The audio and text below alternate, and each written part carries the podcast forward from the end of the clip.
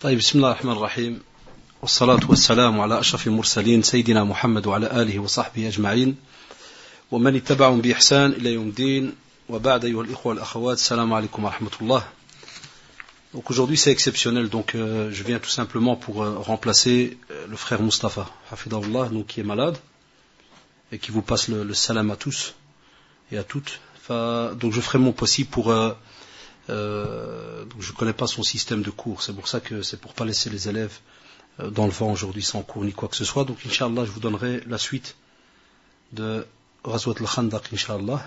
Et pour revenir seulement un tout petit peu en arrière, très simple, rappelez-vous donc, vous êtes arrêté la dernière fois donc au, au hadith de Jabir ibn Abdullah, et vous rappelez que le prophète sallallahu alayhi wa sallam, et ainsi que les compagnons, lorsqu'ils creusaient, hein, donc le khandaq, ce fossé, eh bien c'est normal qu'il y avait donc la famine. Et ça c'était quelque chose de, régulier et très connu, que ce soit à la Mecque ou à Médine. Donc ceux qui ont, alhamdoulilah, suivi le cours de Sira depuis le début, vous savez très très bien que les musulmans avaient, alhamdoulilah, cette faculté de patienter par rapport à la faim, que ce soit lors des embargos et, ainsi de suite. Sans compter toutes les périodes, subhanallah, qui étaient vraiment donc des périodes de, forte chaleur euh, en Arabie, comme vous pouvez le constater déjà aujourd'hui. Que penser en ce temps-là? Et à ce moment-là, donc, euh, Jabir ibn Abdullah va être touché par euh, ce qu'il va voir et le plus de la part du prophète sallallahu alayhi wa sallam. Et à ce moment-là, donc, il va aller chez sa femme, donc il va demander en résumé de préparer un repas. Et lorsqu'elle va préparer ce repas, on va remarquer que c'est à peine s'il va suffire pour une ou deux personnes. C'est vraiment un petit repas. Et même comme ça, il va aller donc, il va appeler en secret le prophète sallallahu alayhi wa sallam pour lui dire que voilà, c'est tout ce que j'ai pu apporter, ya Rasulallah. Et même comme ça, le prophète sallallahu alayhi wa sallam va appeler tout le monde. Naturellement, Jabir et sa femme vont être étonnés de cela. Comment est-ce que le prophète sallallahu alayhi wa sallam va appeler, mashallah, tout le monde, alors qu'on a apporté, s'il fallait parler euh, en termes d'aujourd'hui, un genre de petite tagine, une petite casserole, qui à peine, si jamais elle suffit pour deux personnes. Et on sait qu'il y avait plus ou moins mille personnes à ce moment-là qui étaient présentes.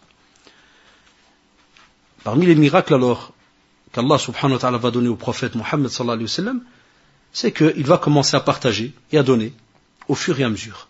Et subhanallah, tout le monde va manger. Tout le monde, sans exception, va manger. Et ils vont même en donner à d'autres personnes. C'est-à-dire qu'il va même rester de la nourriture. Et on voit donc, subhanallah, que toute personne, toute personne, si on est rattaché au verset très connu,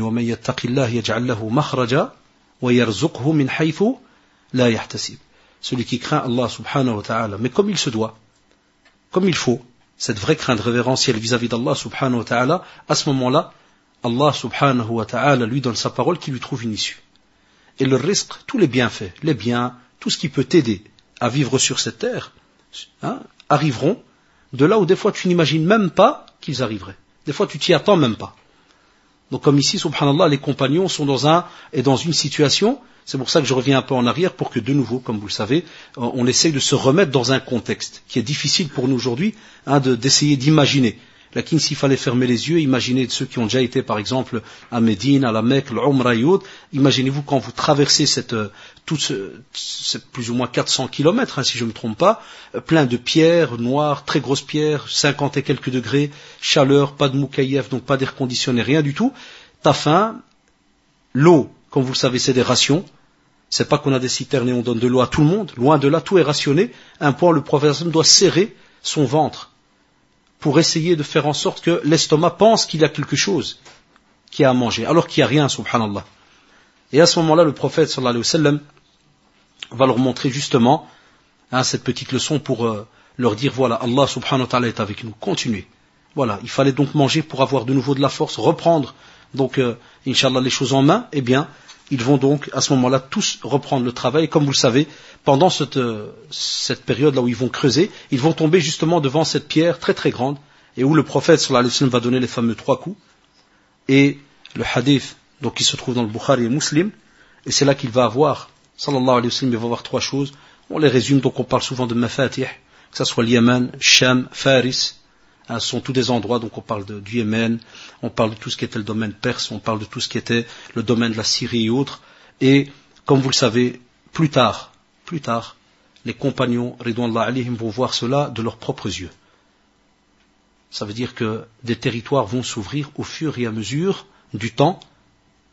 Et ça, c'était aussi de nouveau un autre aspect dans tout ce qui touche le domaine du miracle qu'Allah subhanahu wa ta'ala a donné vis-à-vis du prophète sallallahu alayhi wa sallam. Pas pour euh, être quelqu'un qui voit dans l'avenir, loin de là. Al-ghaib, la ya'lamuhu illallah subhanahu wa ta'ala. Lakin, étant donné qu'il est prophète sur terre et parle au nom d'Allah subhanahu wa ta'ala, Allah subhanahu wa ta'ala décide de donner des informations à qui il veut. Ici, il choisit son prophète, sallallahu alayhi wa sallam, et à ce moment-là, les compagnons vont voir cela de leurs propres yeux, comme ils ont vu ça depuis le début de la révélation. Chaque événement qu'il y a eu, Wallah, ils ont vu des choses et des miracles de leurs propres yeux, sans des fois, entre guillemets, s'y attendre, au fur et à mesure. Et on va vous dire que la sourate, donc Al-Ahzab, et c'est bien de revenir donc vers cette sourate, les coalisés, pour justement ce passage dans lequel on est à partir du verset 13 jusqu'au verset 20, c'est là qu'on voit, subhanallah, comment vont être donc les hypocrites, et d'une manière claire, mais vraiment très claire face aux événements et tous ces miracles. C'est là que quand il y a ce genre de situation, que tu vois les bons et les mauvais. En général, aujourd'hui, lorsqu'une personne est face à un problème, lorsqu'il doit faire face à un problème, une situation dans laquelle il est, que ce soit de pauvreté ou autre, on vous dit souvent que la personne tombe dans l'ignorance.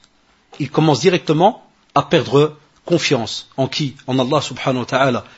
Automatiquement, alors tu perds confiance en toi. Tu commences à écouter n'importe qui, n'importe comment. Satan, la'anahullah, alors à ce moment-là, c'est que tu es une proie facile pour lui. Et t'attaque directement. Et on sait alors qu'à ce moment-là que on va avoir deux groupes qui vont apparaître d'office Comme il est cité dans, le Coran, on aura les mu'minoun d'office et on aura le munafiqun. On aura les hypocrites et les croyants. Les croyants, c'est normal, c'est eux qui vont dire Hada ma wa'adana Allahu wa rasuluhu wa sadaqallahu wa rasuluhu. Ça veut dire qu'ils vont vraiment répéter et dire que voilà ce que Allah subhanahu wa ta'ala et son messager nous ont promis. À l'inverse, وإذ يقول المنافقون والذين في قلوبهم مرض ما وعدنا الله ورسوله إلا غرورا. C'est-à-dire que eux vont dire à l'inverse, que tout ce que Allah et son messager nous ont promis, en vérité, ce ne sont que tromperies. C'est des fausses promesses. Il n'y a rien de tout cela. Pourquoi Bien parce qu'ils sont à peine au début. Ils sont à peine en train de creuser et ainsi de suite.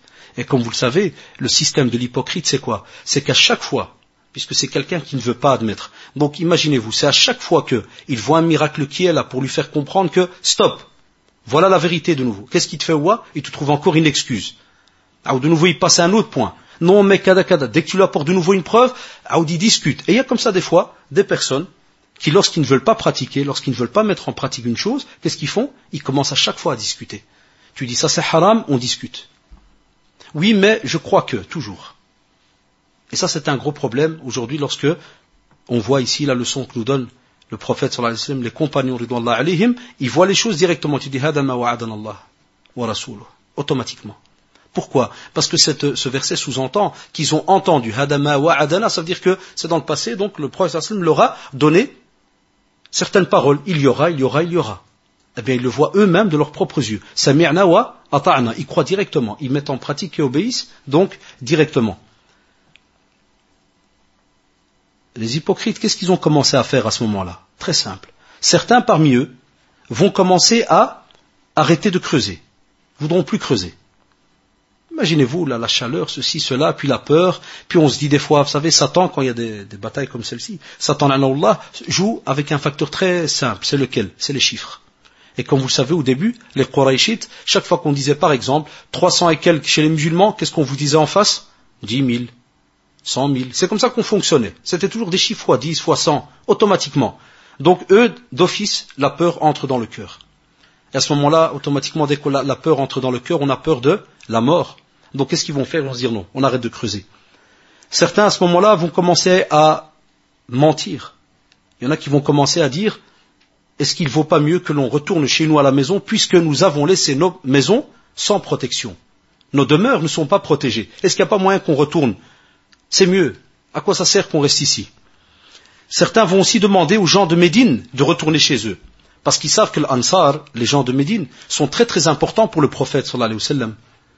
Et vous savez, quand quelqu'un ouvre la porte à ce prophète qui a été jeté par les polythéistes de l'âme mais qui sont normalement ces fameux gens qui sont puissants, et toi tu viens, tu l'ouvres la porte, tu t'attends automatiquement que ces gens-là vont attaquer, n'est-ce pas? Et toi, subhanallah, tu viens tu ouvres la porte, tu dis non, viens, ya Rasulallah. Vas-y, choisis. Choisis la demeure que tu veux, choisis les biens que tu veux, même les compagnons. Et ça, c'est encore un signe de fraternité encore plus immense. Et c'est ce qui a toujours fait peur aux Quraishites. C'est qu'ils ont vu que c'était des gens, subhanallah, qui automatiquement veulent accueillir le prophète et vont partager tout avec lui. Alors imaginez-vous quelle force est-ce que ça donne à cette communauté, même si elle est petite. Elle fait peur, ce qui est tout à fait normal. Et à ce moment-là, certains vont prendre alors la fuite. Al-Munafiq est celui naturellement, comme vous le savez, qui prend la fuite. Et c'est pour cela que, dans le hadith très connu, c'est parmi ce qu'on appelle les grands péchés. Parmi les grands péchés, on ne peut pas donner le dos à l'ennemi. Si jamais on attaque les musulmans, on ne peut pas donner le dos à Ihrab. Et c'est pour ça que Allah les traite de munafiqin, parce que le jour du dernier, c'est catastrophique. Et à ce moment-là, il y en a qui vont fuir. Et d'autres, tu vas voir dans le regard la peur. Ça veut dire ils sont là comme figés, comme on le voit dans certains versets dans Surat al-Ahzab, ils sont là comme figés, mais tu vois que le regard, c'est un regard de peur. À la seconde, ils voient des fois tout défiler devant parce qu'ils vont imaginer la mort, ceci, cela. Donc, il y a deux groupes. En résumé, donc comme on l'a dit, il y a les croyants qui vont rester fermes avec le prophète sallam, et puis va apparaître ou vont apparaître donc les hypocrites. Donc on voit que ce qui va se passer au même moment, c'est que les musulmans, la nourriture de nouveau, va diminuer. Ils subissent aussi le froid. Et on voit aussi que le fossé, ou alhamdoulilah, même comme ça, ils vont continuer à travailler, travailler, travailler, jusqu'à ce qu'ils vont terminer donc de creuser tout ce fossé autour d'eux.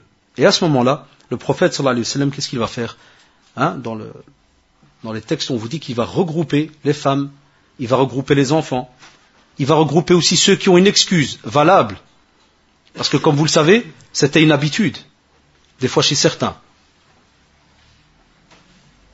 Parce qu'ils étaient hypocrites d'office, ou bien revenir sur la Tawbah, vous vous rappelez de ces fameux là qui ont commencé à prétexter pour ne pas aller donc justement à la bataille, hein, jusqu'à ce qu'après le pardon est venu et été révélé, pardon d'Allah est révélé dans le Coran, eh bien, vous allez voir, il y a des gens qui ont des excuses. Mais, alhamdoulilah, ici, on parle spécialement de ceux qui ont des excuses, alhamdoulilah, valables, donc on n'est plus euh, avec des personnes qui vont prétexter, mentir ou quoi que ce soit. Ceux-là spécialement qu'on vient de citer, eh bien le prophète sallallahu alayhi c'est parce que c'est des gens qui ont vraiment des excuses valables et ils vont aller ce qu'on appelle donc euh, le c'est-à-dire un genre de citadelle, hein, un genre de petite citadelle, une mini forteresse, hein, un genre de petite habitation bien regroupée où ils vont donc euh, aller s'installer pour être là en sécurité. Il y a des divergences dans les textes parce que comme vous le savez, la sira euh, est rapportée, ça le frère Mustafa vous l'a dit sûrement dans, le Muqaddima, dans l'introduction. Il y a des fois des textes qui sont sûrs, des fois des textes qui ne sont pas sûrs, mais qui sont renforcés par d'autres textes qui ressemblent, et c'est pour ça qu'on a alors euh, compilé cette euh, vie du prophète, biographie du prophète au fur et à mesure.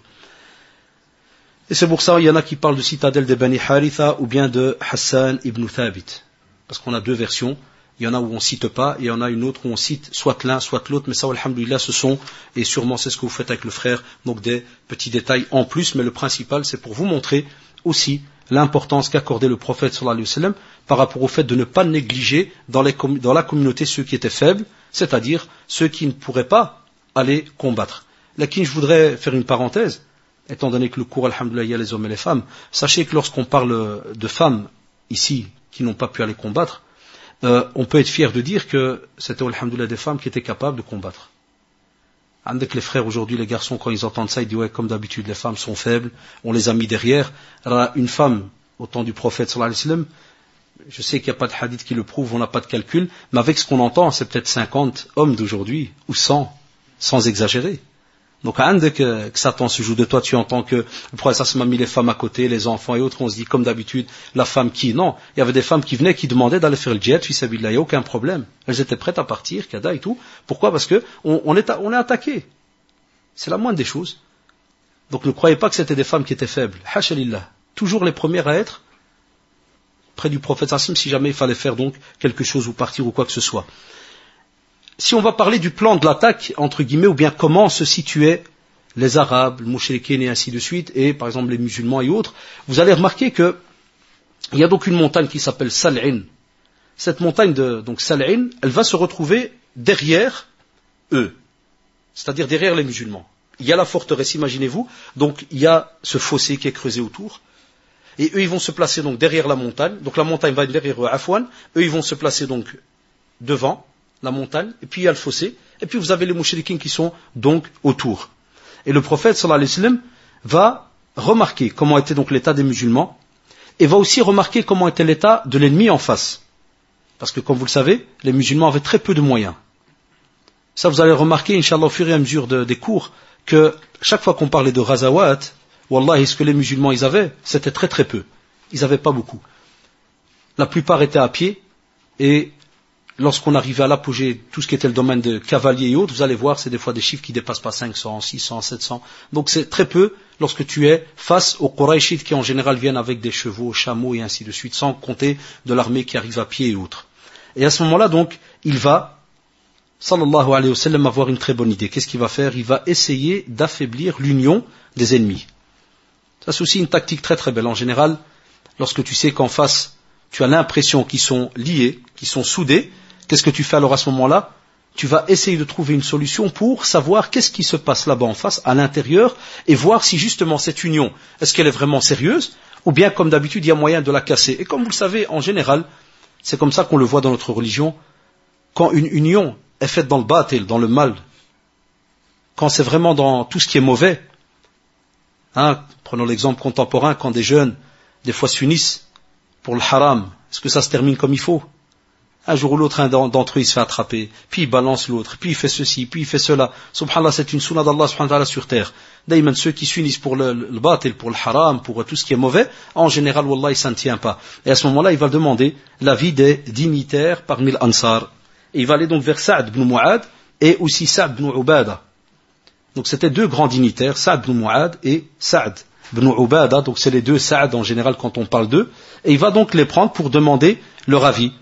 Et comme vous le savez, lorsqu'on demande l'avis des dignitaires, c'est parce que regardez quel respect, regardez quel respect et quelle leçon on peut en tirer c'est que toujours, lorsqu'on a un groupe, on a un amir, on a un responsable. Regardez comment est-ce qu'il le respecte. Regardez le respect de l'amir. Il n'a pas appelé tous les ansar. Des fois, il le faisait, sallallahu alayhi wa sallam. Des fois, pour certaines batailles, vous allez le voir. Il va dire Ashiru alayhi. Il va leur demander Donnez-moi une idée, parlez. Donnez-moi votre avis. Et il va demander à tout le monde. Mais quand il y a des cas vraiment extrêmes et qu'il faut être très tactique, et il faut être quelqu'un très technique, à ce moment-là, qu'est-ce qu'il va faire? Il va apporter spécialement ceux qui, alhamdoulilah, sont doués d'intelligence et qui sont respectés par leur communauté. Pourquoi? Pour que si jamais ils donnent un ordre, c'est mis en pratique. On ne va pas commencer à discuter comme on le fait aujourd'hui. Aujourd'hui, l'amir, son rôle, même quand il est dans un groupe, dans une association ou autre, il faut être honnête, il a rarement du poids. Un responsable, quelque part, a rarement du poids. Il n'est pas respecté.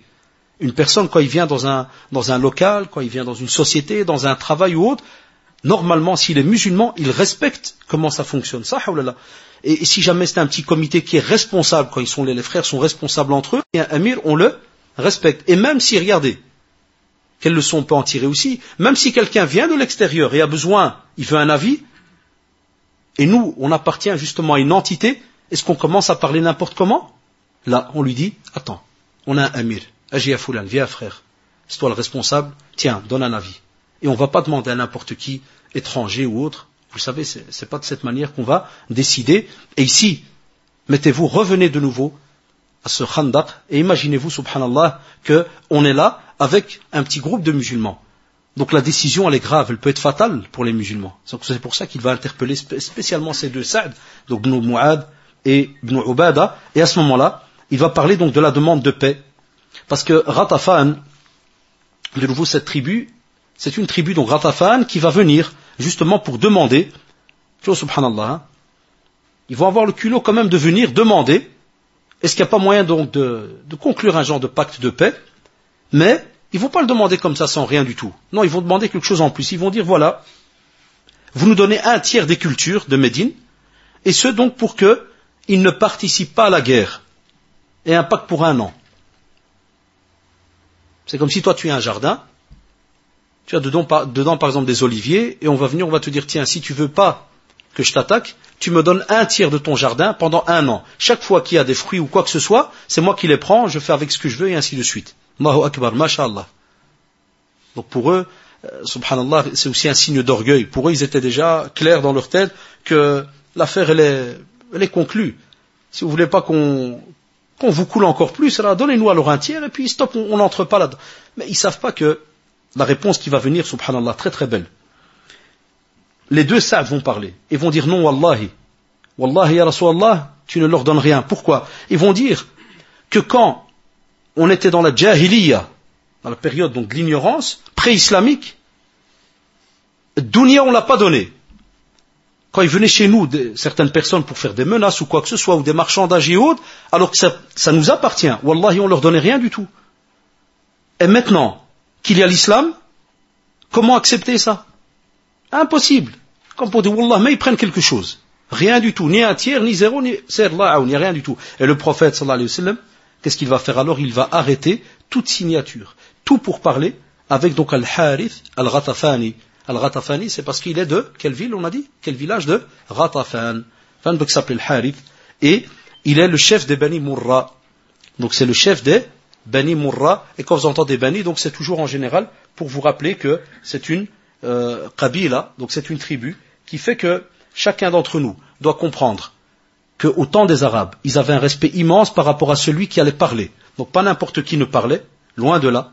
Et lorsqu'on dit que pas n'importe qui ne parlait, c'est-à-dire que une fois que l'un est venu comme ambassadeur pour parler et dire qu'il n'y a plus rien, il retourne et à ce moment-là, qu'est-ce qui se passe? Et imaginez-vous de nouveau, revenez dans le contexte. Voilà que le prophète et les deux Saad anhum, vont alors de nouveau comprendre que ce groupe qui va partir de Ratafan, eh bien, de nouveau, qu'est-ce qu'il va faire? Soit il va repartir dans son village, il va repartir, soit il peut, c'est un allié potentiel. Il y a moyen que de nouveau il s'allie avec qui?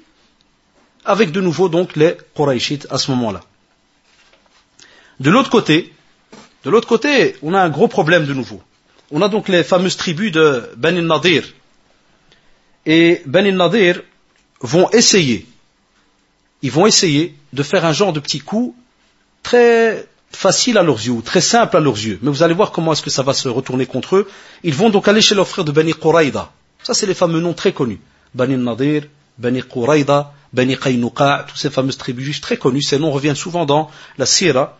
Et à ce moment-là, ils vont aller chez eux. Pourquoi? Eh bien, de nouveau, parce qu'ils savaient que les Bani Quraïda, eh bien, il y avait un pacte de paix avec qui? Ah voilà, avec le prophète sallallahu alayhi wa sallam. Donc regardez, subhanallah, dès qu'il y a la guerre, billah, comment est-ce que tout le monde commence alors à avoir d'abord sa peau en premier? Même si, billah, il doit nier sa mère et son père. Et ça, c'était quelque chose de très grave parce que, au temps du prophète, lorsqu'on donnait une parole, c'était quelque chose de très très important. C'est rare que quelqu'un cassait une parole.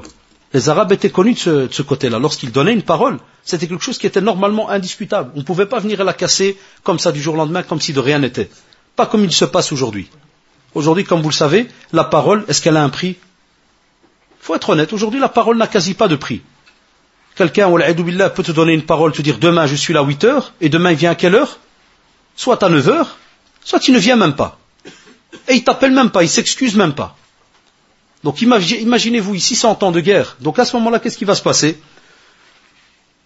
Ils vont leur dire voilà. Si jamais, et vous le savez, ils se battent entre, donc il y a cette bataille entre les musulmans et les Quraishites, si jamais les Quraishites vont gagner, eh ouais, n'oubliez pas que vous avez un pacte avec les musulmans. Donc ça veut dire que vous êtes alors comme des ennemis il se peut que vous ayez des problèmes. Donc ils vont essayer de les allumer au fur et à mesure. Est-ce qu'il y a moyen de Est-ce que vous ne pouvez pas revoir votre position, situation, et ainsi de suite? Et ils vont quand même envoyer, ils vont envoyer donc un émissaire qui s'appelle donc Huyay ibn Akhtab. Donc Huyay ibn Akhtab va aller chez Ka'b ibn Asad. Et celui-là, il est de Bani Quraïda. Ka'b ibn Asad, c'est un des Bani Quraïda. Donc, le premier, il est de Bani Nadir.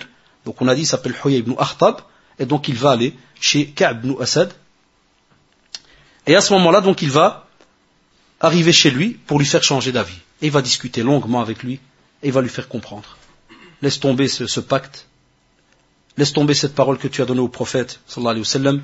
Et il va même lui proposer que, et ça c'est très drôle, subhanallah, dans les textes de Sira, mais je que subhanallah c'est un peu euh, comme si certaines personnes sentent que les choses ne vont pas se passer d'une manière très très facile. Parce qu'on va remarquer dans les textes que ceux de Bani Nadir vont dire à ceux de Bani Quraïda, écoutez, si jamais la bataille se passe et qu'il y a un problème, on a notre petite citadelle à nous, notre petite forteresse, et si jamais ça tourne mal, qu'est-ce qu'on fait?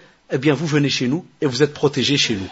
C'est comme si, subhanallah, il sentait déjà que, parce que normalement quand quelqu'un il a une confiance totale, est-ce qu'il dit ce genre de phrase Abadan, abadan wallahi.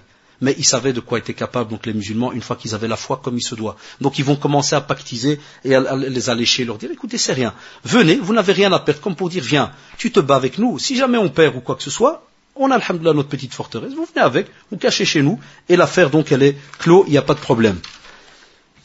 On va vous dire, ce fut un jour très difficile pour les musulmans. Mettez-vous à la place.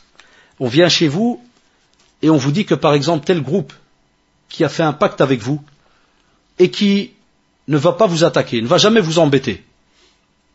Toi alors psychologiquement comment tu es? T'es apaisé ou pas? Donc ta tête, ton cerveau ne pense plus à eux. C'est comme si maintenant dans la rue on te dit, tu te rappelles telle famille là, que chaque fois que tu passais, ils te mettaient un barrage. Eh bien sache qu'à partir de demain, il n'y a plus de barrage, il n'y a plus rien. Comment est-ce que tu passes dans la rue? Tu passes à l'aise, yak Donc regardez quel ibtila, quel examen, de nouveau les musulmans, subhanallah, vont subir. Donc vous comprenez pourquoi est-ce que souvent dans les textes, et c'est pour ça que nos jeunes ne sont pas au courant des fois du pourquoi vous entendez que tel et tel compagnon a reçu le paradis. on part de martyrs, de ceci, de cela, parce que ce sont des situations que, narjullah subhanahu wa ta'ala, que si jamais on se retrouve face à cette situation, qu'on arrive à rester des gens qui sont vraiment fermes sur leur position. Parce qu'on vient chez vous, et comme disent alors donc euh, les historiens, donc ils vont avoir, subhanallah, cette nouvelle entre les mains. Ils vont apprendre qu'effectivement, donc les juifs de Bani Quraïda et Bani Nadir vont rompre le pacte. Vont déchirer le pacte, ils vont le rompre, et à ce moment-là, il y a encore une autre crainte qui va venir. Allah, et quand tu lis ça, subhanallah, t'as mal au cœur, et tout bien, tu, tu as la peur, à leur place alors que ça s'est passé déjà il y a mille et quelques années. Qu'est-ce qui se passe? Il faut de nouveau remettre les villages dans leur contexte. Les Bani Quraïd et Bani Nadir, on vous dit que les villages, ils étaient derrière la montagne, donc ils pouvaient venir de où? Ils pouvaient, subhanallah, attaquer les musulmans de derrière. Donc c'est encore une crainte en plus qui va donc arriver. Et le prophète, sallallahu alayhi wa sallam, il va avoir Az-Zubayr, radiallahu anhu, donc Zubair anhu va être au courant de toute cette histoire. Il va entendre tout ça. Et va venir chez le prophète sallallahu alayhi wa sallam pour lui annoncer cette nouvelle.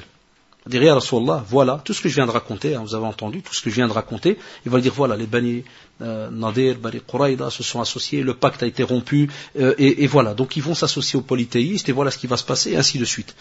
Et le prophète sallallahu alayhi wa sallam, il va être content, même comme ça il va être content, parce qu'on le voit dans le hadith du Bukhari et Muslim, qu'il va parler justement que chaque envoyé, il a un compagnon. Lorsqu'on parle de Hawariyin, hein, au temps de Isa salam et ainsi de suite, ici on va, le prophète on va voir avec l'amour et avec la place immense qu'il va donner à Zubair radiallahu anhu. Et il va donc le choisir comme son compagnon à lui. Et c'est pour cela que Az-Zubayr il a une place donc élevée est très belle auprès du prophète sallallahu alayhi wa mais il va aussi par ce qu'il vient de faire là, et on va voir plus tard le, pourquoi et le comment, avec ce qu'il vient de faire là, il va, ou alhamdulillah, faire en sorte que les musulmans ne vont pas se faire surprendre. Et ça c'est important dans le domaine tactique. Pourquoi? Parce que quand psychologiquement, tu sors de la maison ici, et tu la personne là-bas va sortir te faire un barrage, est-ce que tu sors euh, habillé d'une certaine manière? Est-ce que tu prends avec toi quelque chose? Tu pars normalement, tu sors normalement, psychologiquement, même tes réflexes, on va dire, ils sont normaux, à l'aise. Tu t'attends pas que telle personne va te bloquer. Mais le prophète, vous comprenez pourquoi il était content Parce qu'à ce moment-là, de nouveau, en tant qu'amir, en tant que personne qui va s'occuper du moral des troupes, il va donc retourner chez eux pour justement voir comment est-ce qu'il y a moyen de faire en sorte que ces gens-là, et tout le plan qu'ils ont fait, eh bien de nouveau tout tombe à l'eau.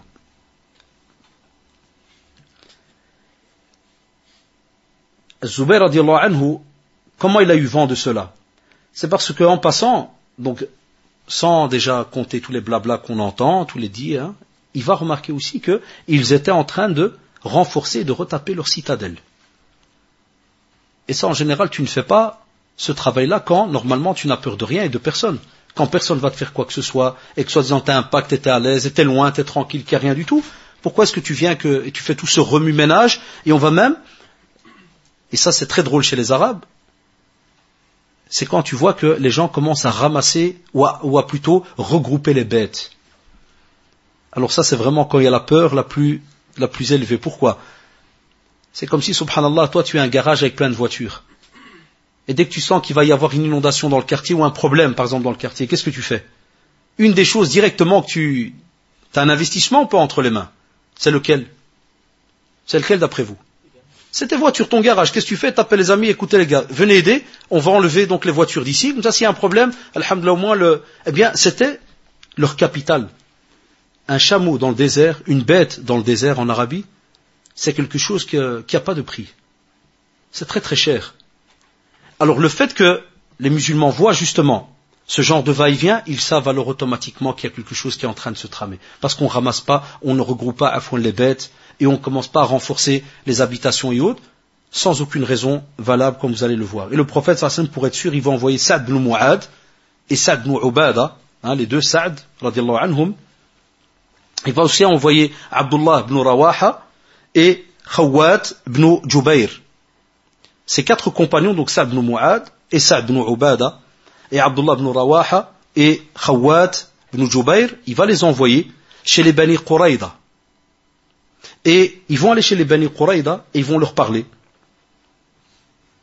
Et pendant qu'ils vont leur parler pour voir un peu qu'est-ce qui s'est passé, c'est là qu'ils vont remarquer, comme je disais tout à l'heure, ils vont remarquer que le pacte a été déchiré.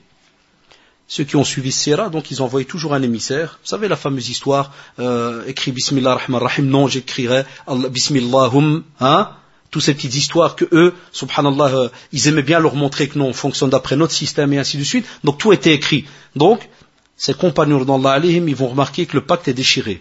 Donc là, ils vont avoir la certitude que effectivement, ces gens-là, ils ont rompu le pacte. Et à ce moment-là, ils vont remarquer qu'il y a une tribu, d'après une riwaya, d'après donc euh, une des, chaînes de transmission ici, même si de nouveau il y a des savants, des historiens qui divergent là-dessus, mais on dit que les Bani Sa'aya, les Bani Sa'aya ne vont pas accepter le pacte avec les Bani Quraida et les Bani Nadir. Ils vont rester à l'écart. On dit qu'ils ne vont pas combattre avec eux. Donc ils vont se retirer. Et ils vont rejoindre alors les musulmans. Donc ils ne vont pas rentrer dans ce pacte-là. Certains musulmans qui vont apprendre cela, de nouveau, je le dis toujours, il faut revenir au contexte. Certains musulmans qui vont apprendre ça, parce qu'au début, je vous ai dit, c'est des rumeurs. On a entendu que, Zubair anhu a vu que. Mais une fois que ses compagnons vont revenir, ils vont dire, Wallahi, ça, c'est vrai. Ils ont rompu le pacte. Ils se sont associés aux Quraishites. Déjà que le groupe de Quraysh, il est conséquent. Rajouter les Bani Quraïda, les Bani Nadir et ainsi de suite, c'est catastrophique. C'est normal que les musulmans donc vont avoir peur de leurs proches. Pourquoi? Eh bien, il ne faut pas oublier que les musulmans avaient des proches qui habitaient, où ça? À Bani Quraïda. Ah oui, ce sont des villages qui sont là autour de Médine et où donc c'est normal que toi tu as de la famille, par exemple à Anderlecht, tu as de la famille à et ainsi de suite, tu as de la famille qui est éparpillée. Donc eux aussi, ils avaient de la famille, subhanallah, éparpillée dans certains villages, et là de nouveau la crainte et la peur va de nouveau revenir dans les rangs. Pourquoi? Parce que chaque personne va se dire, Allahu Akbar, au début il y allait avoir une bataille, Bani Nadir, tranquille, il n'y a rien, il y a des pactes, on est là, il n'y a pas de problème. Du jour au lendemain, ils nous quittent, ils vont nous attaquer à nous. Comment voulez-vous qu'ils fassent alors avec notre famille? Est-ce qu'ils vont être cléments vis-à-vis d'eux? Donc de nouveau, la peur va retoucher donc les troupes. Et à ce moment-là, comme on le voit aussi dans le verset 11 dans Surat al-Ahzab, ils vont être secoués. Wallah, ils vont être fortement secoués et d'une dure secousse, parce que c'est pas facile. C'est comme si, subhanallah, tu as l'impression que tout ce que tu avais comme allié, tous ceux qui étaient là pour t'aider, commencent à partir l'un après l'autre. Qu'est-ce qui reste à ce moment-là? Et c'est pour cela qu'on les a appelés l'Ahzab, donc les coalisés. Donc il y a déjà les coalisés, toutes ces fameuses tribus qui se sont, qui ont fait ce pacte entre eux. Zid ben Quraïda rajoute, sans oublier les hypocrites. Cela des fois tu sais les mettre dans aucune catégorie. Cela un jour il est avec toi, le lendemain de nouveau tu le trouves en face. Il est parti. Donc subhanallah les musulmans à la fin ils se disent qu'est-ce qui se passe? Tout le monde qui commence donc entre guillemets à pactiser, certains qui quittent, qui partent, et bon, alhamdoulilah, pour nous les musulmans c'est quelque chose d'important. Pourquoi? Parce que c'est comme le gharbel. Tu vois, avec le genre de petite euh, caisse là, où il y a tout un, où il y a un petit filet là, j'ai oublié le, nom en français, hein, avec le là, comment on dit, euh, comme les tamisoirs plutôt, c'est ça, hein, un tamis, hein, c'est ça qu'on dit, hein, c'est ça? Donc, euh, t'imagines, on mettait avant nos, mères là, on mettait la farine dedans, hop, hop, hop, et puis descend tout ce qui, a, tout ce qui est bon, reste au-dessus, ce qui est donc mauvais. Eh bien, nous, on doit toujours avoir ce regard-là, de se dire, alhamdoulilah, des fois dans un groupe, il peut toujours y avoir cela. Ceux qui tiennent, il y a les faibles, mais ceux qu'on a le plus le peur, plus peur, c'est les hypocrites. Pourquoi? Parce que c'est des doubles visages. C'est les fameux doubles faces. Tu sais même pas, subhanallah, s'il est là ou là. Mais, alhamdoulilah, là où tu es content, c'est lorsque, dès qu'il y a le ma'qul, dès qu'il y a vraiment le sérieux, il montre son visage et il te montre au moins. C'est ce qui fait plaisir. Donc d'un côté, il faut le voir positif. Parce qu'au moins, tu es sûr à ce moment-là. Voilà combien il reste. 300 ou la 500 ou la 1000. Et au moins, toi, je sais maintenant de quel côté, donc, tu es. Mais même comme ça, toutes les traditions rapportent qu'ils vont donc rester, alhamdulillah, très très fermes. Ils vont même, par ordre du prophète, sallallahu alayhi wa sallam, pour montrer justement, pour montrer justement à tous ces coalisés que les musulmans sont encore, alhamdulillah, présents et très forts, qu'est-ce qu'ils vont faire? Ils vont, par ordre du prophète sallam, se partager, il va y avoir deux groupes. Salam ibn Aslam al-Awsi va être l'émir de tout un groupe de 200 cavaliers. Et Zayd ibn Haritha, il va être amir d'un groupe donc de 300 cavaliers. On a dit Salam ibn Aslam, Al-Awsi et Zayd ibn Haritha. Le premier, émir de 200 cavaliers, le deuxième, émir de 300 cavaliers. Et qu'est-ce qu'ils vont faire? Ils vont parcourir Médine. Ils vont parcourir donc euh, ils vont parcourir donc Médine en faisant le takbir. Pourquoi? Parce qu'on vous dit qu'ils ont fait cela exprès pour montrer justement au Bani Quraïda que sachez que nos familles sont dans votre ville, mais nous, on n'est pas morts, on est encore là. Et on est encore fort, alhamdulillah. Et donc ils vont passer dans les, ruelles et autres en criant, faisant le takbir, Allahu Akbar, Allahu Akbar, pour que eux sachent et se disent, tiens, ceux-là ils sont encore, alhamdulillah, présents. Ils n'ont pas lâché prise. C'est pas qu'il n'y a plus de signe de, vie, et à ce moment-là, on peut faire ce qu'on veut de la famille, de ceux qui sont en face, qu'on considère justement nos ennemis, étant donné qu'eux, en tant que polythéistes, leur but c'était d'éradiquer l'islam et toute personne qui était rattachée donc à l'islam à ce moment-là. Et ils vont aussi leur faire comprendre qu'ils n'ont pas à toucher les personnes qui sont justement dans certaines citadelles, certaines petites forteresses. C'était, lorsqu'on parle de citadelles, c'est pas imaginer aujourd'hui des grands châteaux et ainsi de suite. C'était vraiment très, très petit, mais on savait que dès que la personne était là, il était en général donc protégé. Une fois qu'ils vont faire cela, on arrive donc justement alors à ce moment-là à ces fameux coalisés qui vont arriver à Médine. Donc les coalisés arrivent. Ils vont avoir un premier étonnement. Lequel d'après vous? Voilà, impeccable. Ils arrivent, qu'est-ce qu'ils trouvent? Ils trouvent un fossé. Déjà, ça va les étonner. Et le frère Mustapha, donc, comme on m'a dit, il vous a donné justement les tailles par rapport au fossé et autres. Donc, c'est déjà un travail, machallah, immense d'arriver à faire cela. Alors, les Quraishites, ils vont essayer de passer hein, ce fossé pour entrer. Et alhamdoulilah, qu'est-ce qui va se passer? Donc, les musulmans, Hein, et c'était une des tactiques qui existait avant dans beaucoup de communautés. On, parle toujours de romat, ceux qui vont toujours être en première ligne. Et alhamdoulilah, c'est ceux qui en général liquident le plus de monde sans se casser la tête. C'est avec les flèches. Qu'est-ce qu'ils font? Ils sont là, préparent les flèches, puis ils tirent. Le temps que un il fait un pas, boum, il descend. Ah, de nouveau, on reprépare les flèches, on tire à l'aise. Puis ah, d'après, en général, il y a les assauts et ainsi de suite. Mais qu'est-ce qu'ils vont faire? Ils vont, ils vont, subhanallah, bloquer toutes les attaques qu'il va y avoir. Chaque fois qu'ils vont vouloir attaquer et passer donc justement ce fossé, ou alhamdulillah, ceux qui étaient là, donc euh, les archers, vont à chaque fois tirer et faire partir donc et faire reculer cette armée qui attaque à un point où les traditions rapportent, parmi les plus authentiques, ça part de minimum 24 jours. On va vous dire qu'il va y avoir, subhanallah, il va y avoir toutes ces attaques pendant plus de 24 jours. Et ça part dans d'autres riwayats jusqu'à 30 jours mais la plupart parlent de 24. Et imaginez-vous, billah alaikum, 24 jours, et de nouveau, Allah alaikum, revenez au contexte. Revenez au contexte. Chaleur, privation, peur, pas de nourriture, famille qui est éparpillée à gauche à droite, et tu sais que, mashallah, de l'autre côté, il y a un groupe immense, donc il faut que le moral des troupes y tienne. Il faut que le moral des troupes tienne. Donc c'est pas quelque chose de facile. C'est pour parmi donc les sourates, lorsqu'on dit de lire la sourate al-Ahzab, les coalisés, c'est pour vous montrer justement comment ce prophète, sallallahu alayhi wa sallam, comment ses compagnons, alayhim, que des fois on connaît à peine, qu'on respecte à peine, regardez comment est-ce qu'ils ont apporté l'islam sur un plateau en or, jusqu'à aujourd'hui. Et à ce moment-là, qu'est-ce qui va se passer? Il va y avoir six. Et ça, c'est une, euh, c'est une version qui est mu'allaqa, mais bon, je ne veux pas rentrer dans les détails, parce que dans Sira, il y a, il y a des, il y a des cours très très, euh, très très méticuleux par rapport à tout ce qui est le domaine des traditions, jusqu'où elles arrivaient. Des fois, tu as des traditions, par exemple, qui s'arrêtent avant même d'arriver au prophète, sallallahu alayhi wa. Et on va te dire que dans une des, versions, rapportées par Tabari et Ibn Ishaq, ils disent que six sont passés. On va vous dire que Ali radiallahu anhu va tuer Amr ibn Abd Il va en tuer un. Et Zubair anhu va tuer Nawfal al-Makhzoumi. Pourquoi on donne ce détail? C'est pour vous dire que lorsqu'on est comme ça en temps de guerre, vous allez remarquer ça dans les Razawad souvent, qu'est-ce qu'ils faisaient souvent donc les, Arabes? Il arrivait qu'il y, ait euh, ait un simple combat d'homme à homme, direct. Voilà.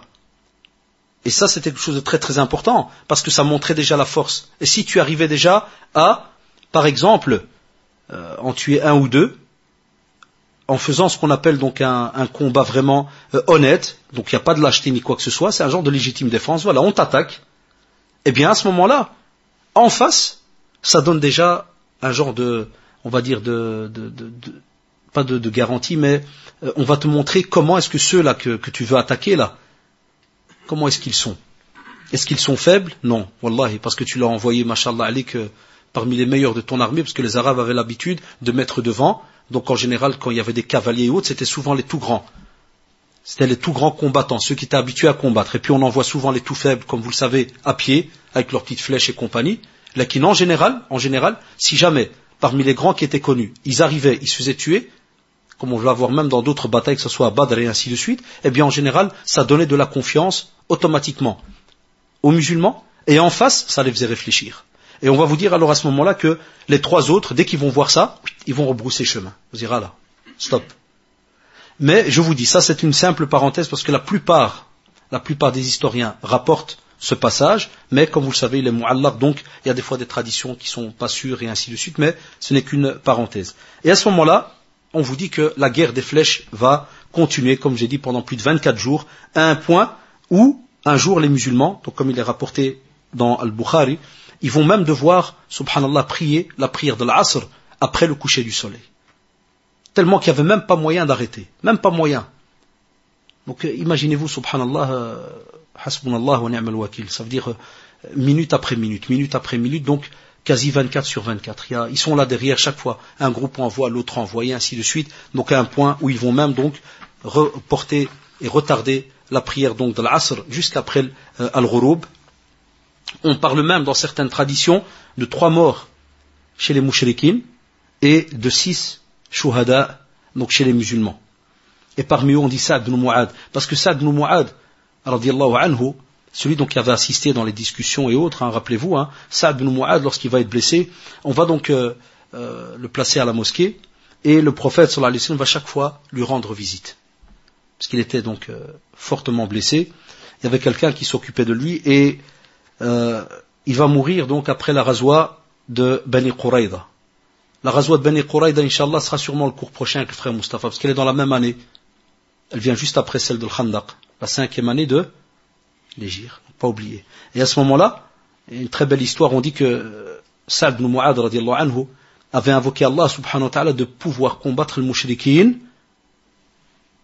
lors d'une bataille.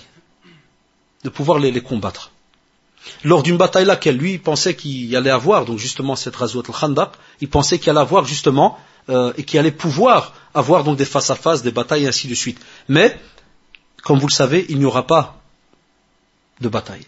Comme on le voit dans l'histoire, il ne va pas y avoir de bataille. Et donc, euh, Sa'd ibn Mu'ad anhu, avait donc invoqué Allah subhanahu wa ta'ala, et on sait alors que juste avant la Razwa, donc de Bani Quraïda, donc elle va se faire et autres, il ne va pas, va pas pouvoir donc euh, euh, y assister et donc il va mourir euh, radiallahu anhu.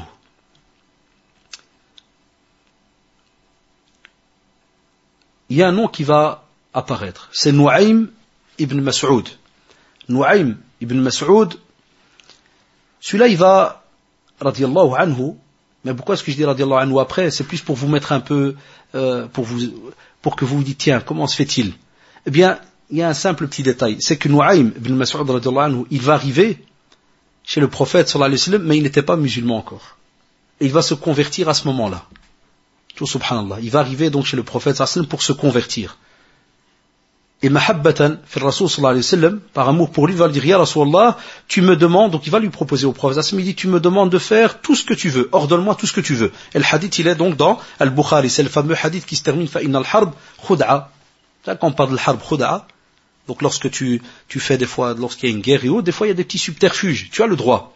Tu as le droit de faire des petites arnaques et autres pour arriver des fois à des fins, pour pouvoir sauver donc les musulmans et autres. Mais cela, alhamdulillah, comme on le sait, dans les limites de la religion, dans les limites prescrites. Et donc il va proposer au prophète, sallallahu alayhi wa sallam, voilà, je viens me convertir. Et étant donné, c'est ça qui est bien, il vient d'en face. Et donc, il va leur proposer au prophète, sallallahu alayhi wa sallam, voilà, tout ce que tu veux. Le prophète, sallallahu alayhi wa sallam, on sait que les mouchriquins, ils ne savaient pas alors que Nu'aym ibn Mas'ud était devenu musulman. Pour eux, il est mouchrik, ça Ils ne sont pas au courant. Pour eux, il les a quittés pour aller quelque part, donc pour eux, il n'est pas musulman. Et à ce moment-là, donc, il va l'envoyer, et il y a, subhanallah, une belle petite histoire, qu'est-ce qu'il va faire? Il va aller donc euh, chez les Bani Quraïda, vous allez voir comment ça marchait en ce temps-là. C'est très beau. Quand tu le lis, c'est très beau. Il va aller chez les Bani Quraïda et il va leur dire, vous savez quoi? Ne combattez, ne combattez avec les Quraïchites que si jamais ils vous donnent des personnes en gage. S'ils vous donnent des personnes de chez eux en gage, à ce moment-là, vous combattez avec eux. Vous savez pourquoi? Parce que si vous n'avez rien entre les mains, si jamais vous faites le combat et qu'il y a des problèmes, les Qurayshites, qu'est-ce qu'ils vont faire? Ils vont harab et ils vont vous laisser. Ils vont vous laisser vous massacrer.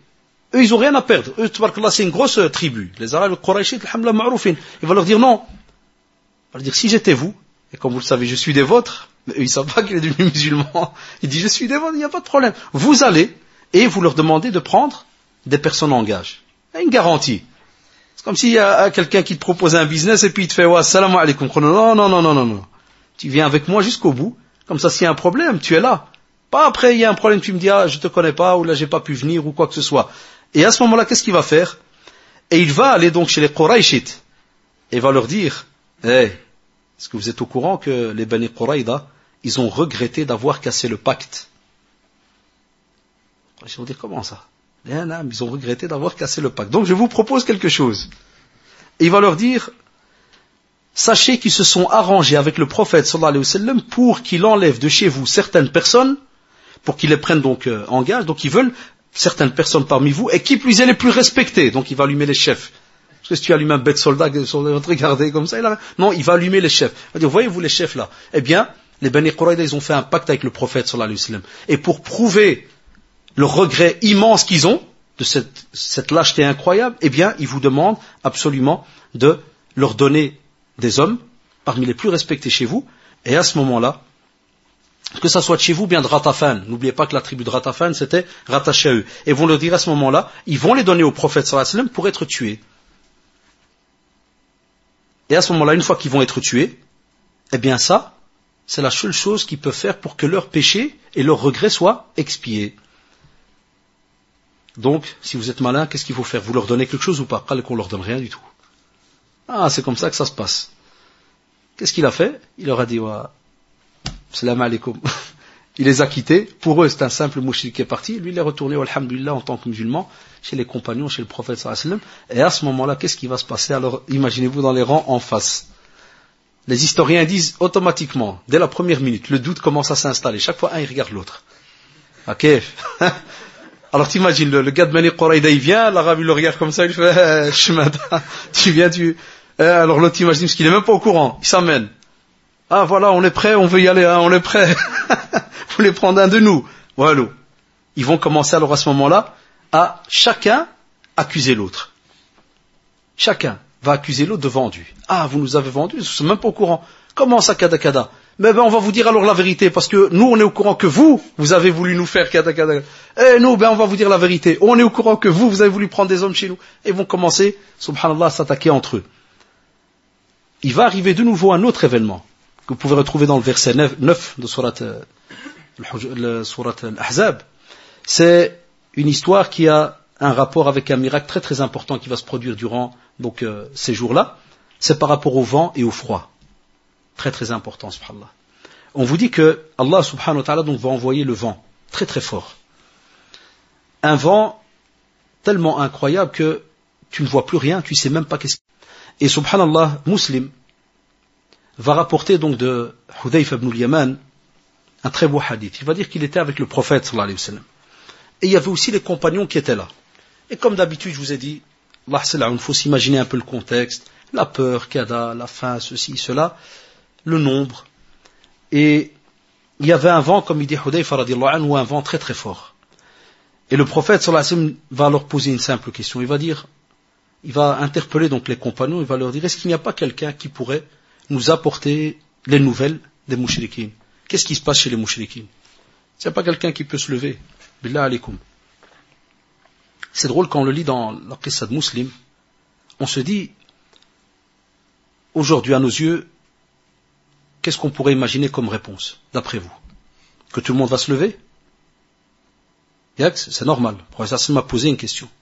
Et il va même leur dire que si jamais un d'entre vous se lève, Allah subhanahu wa ta'ala fera en sorte qu'il soit avec moi le jour dernier. Masha'Allah, il n'y a pas meilleur con, hein, compagnie. Ça D'après vous, combien vont se lever? Qui peut donner un chiffre? Personne.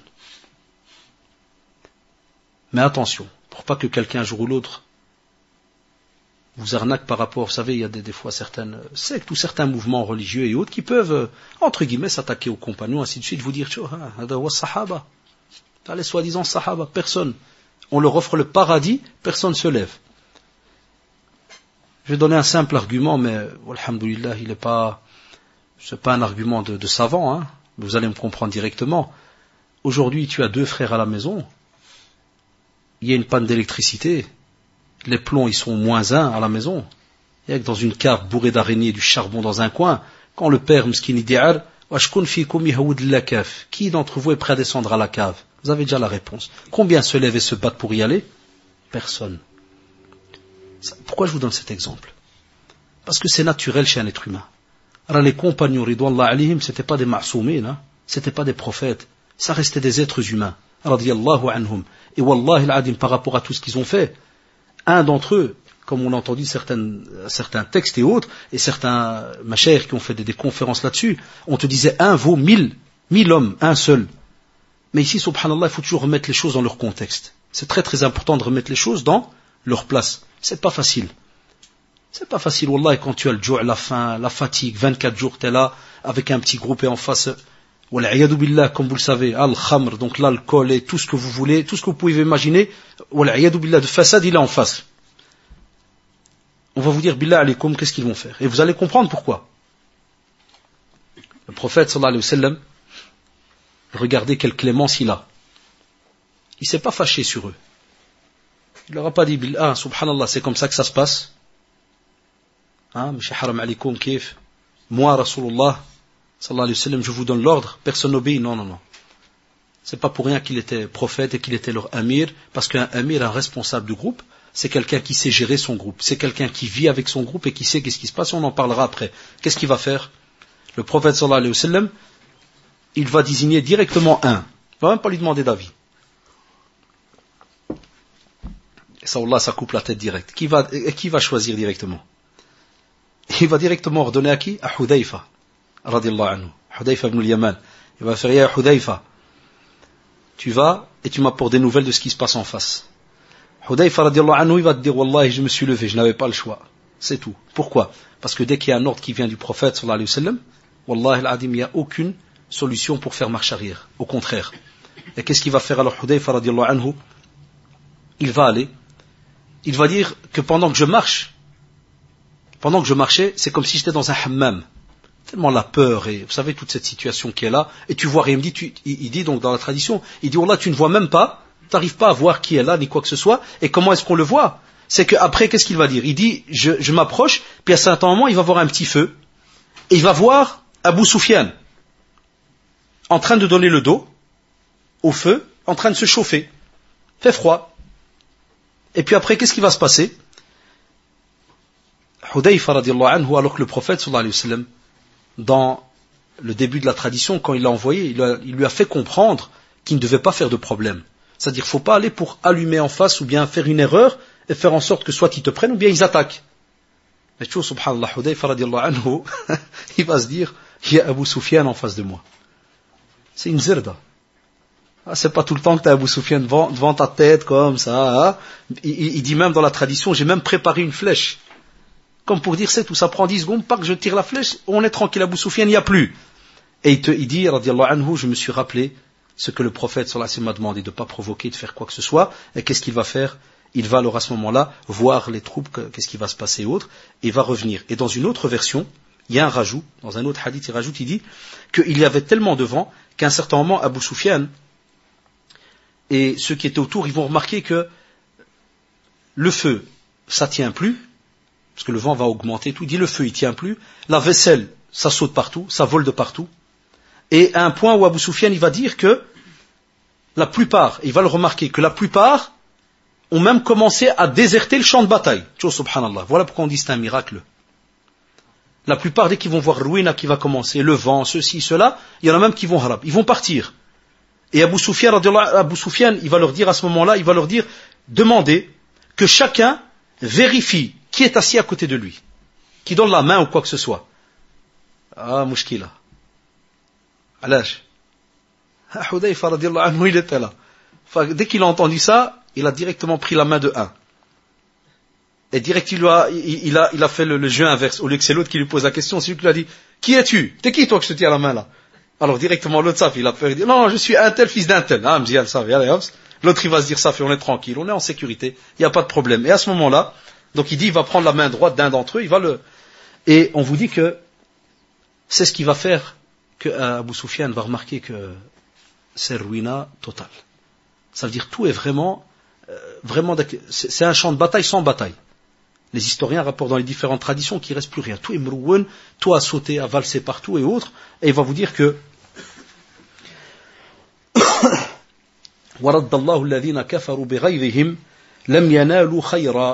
C'est-à-dire qu'Allah subhanahu wa ta'ala, qu'est-ce qu'il va faire? Il va renvoyer ce groupe avec quoi? Avec leur rage. Il va les envoyer et sans qu'ils n'aient obtenu, mais alors là, aucun bien. Ils repartent, ils n'ont rien entre les mains. Al-mu'minina al-qital. C'est là la réponse. Al-mu'minina al-qital aziza.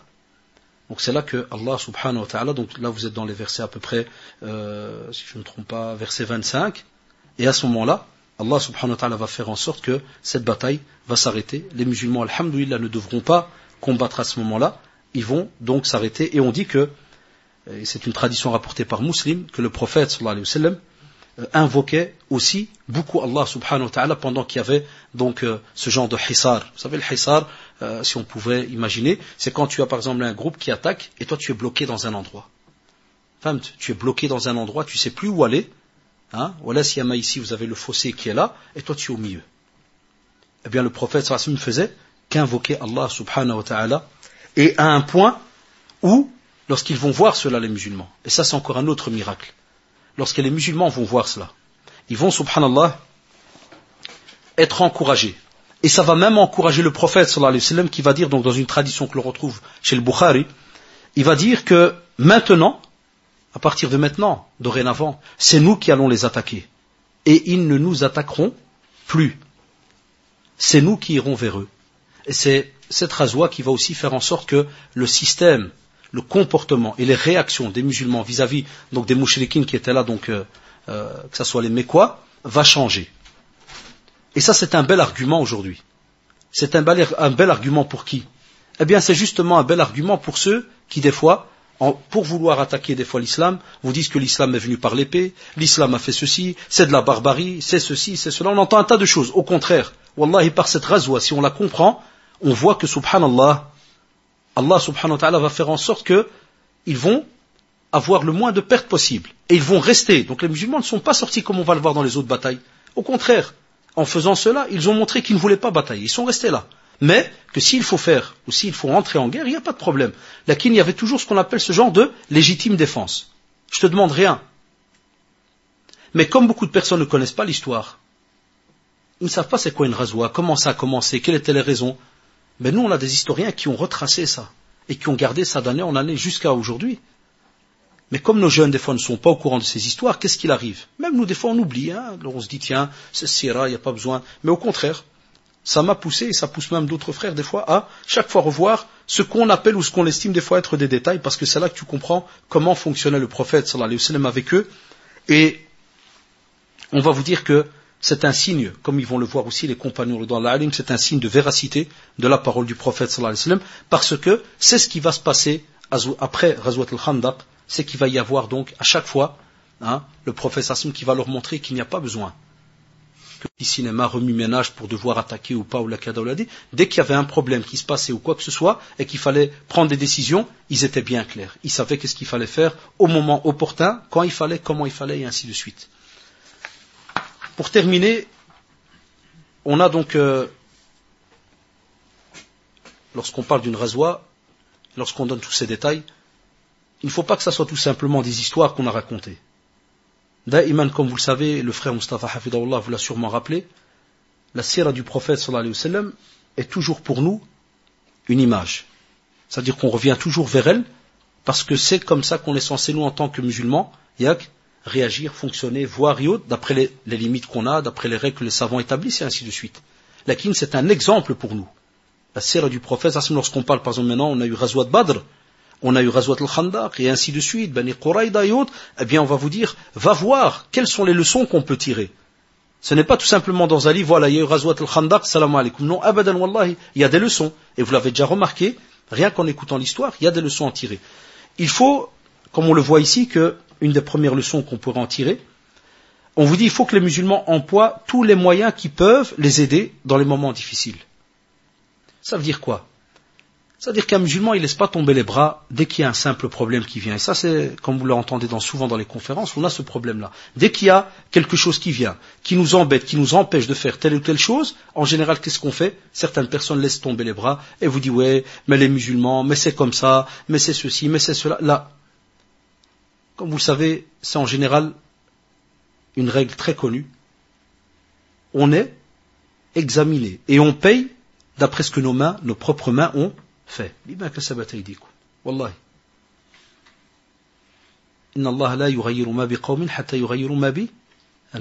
Allah ne change pas l'état d'un peuple, d'une communauté, jusqu'à ce qu'eux-mêmes changent.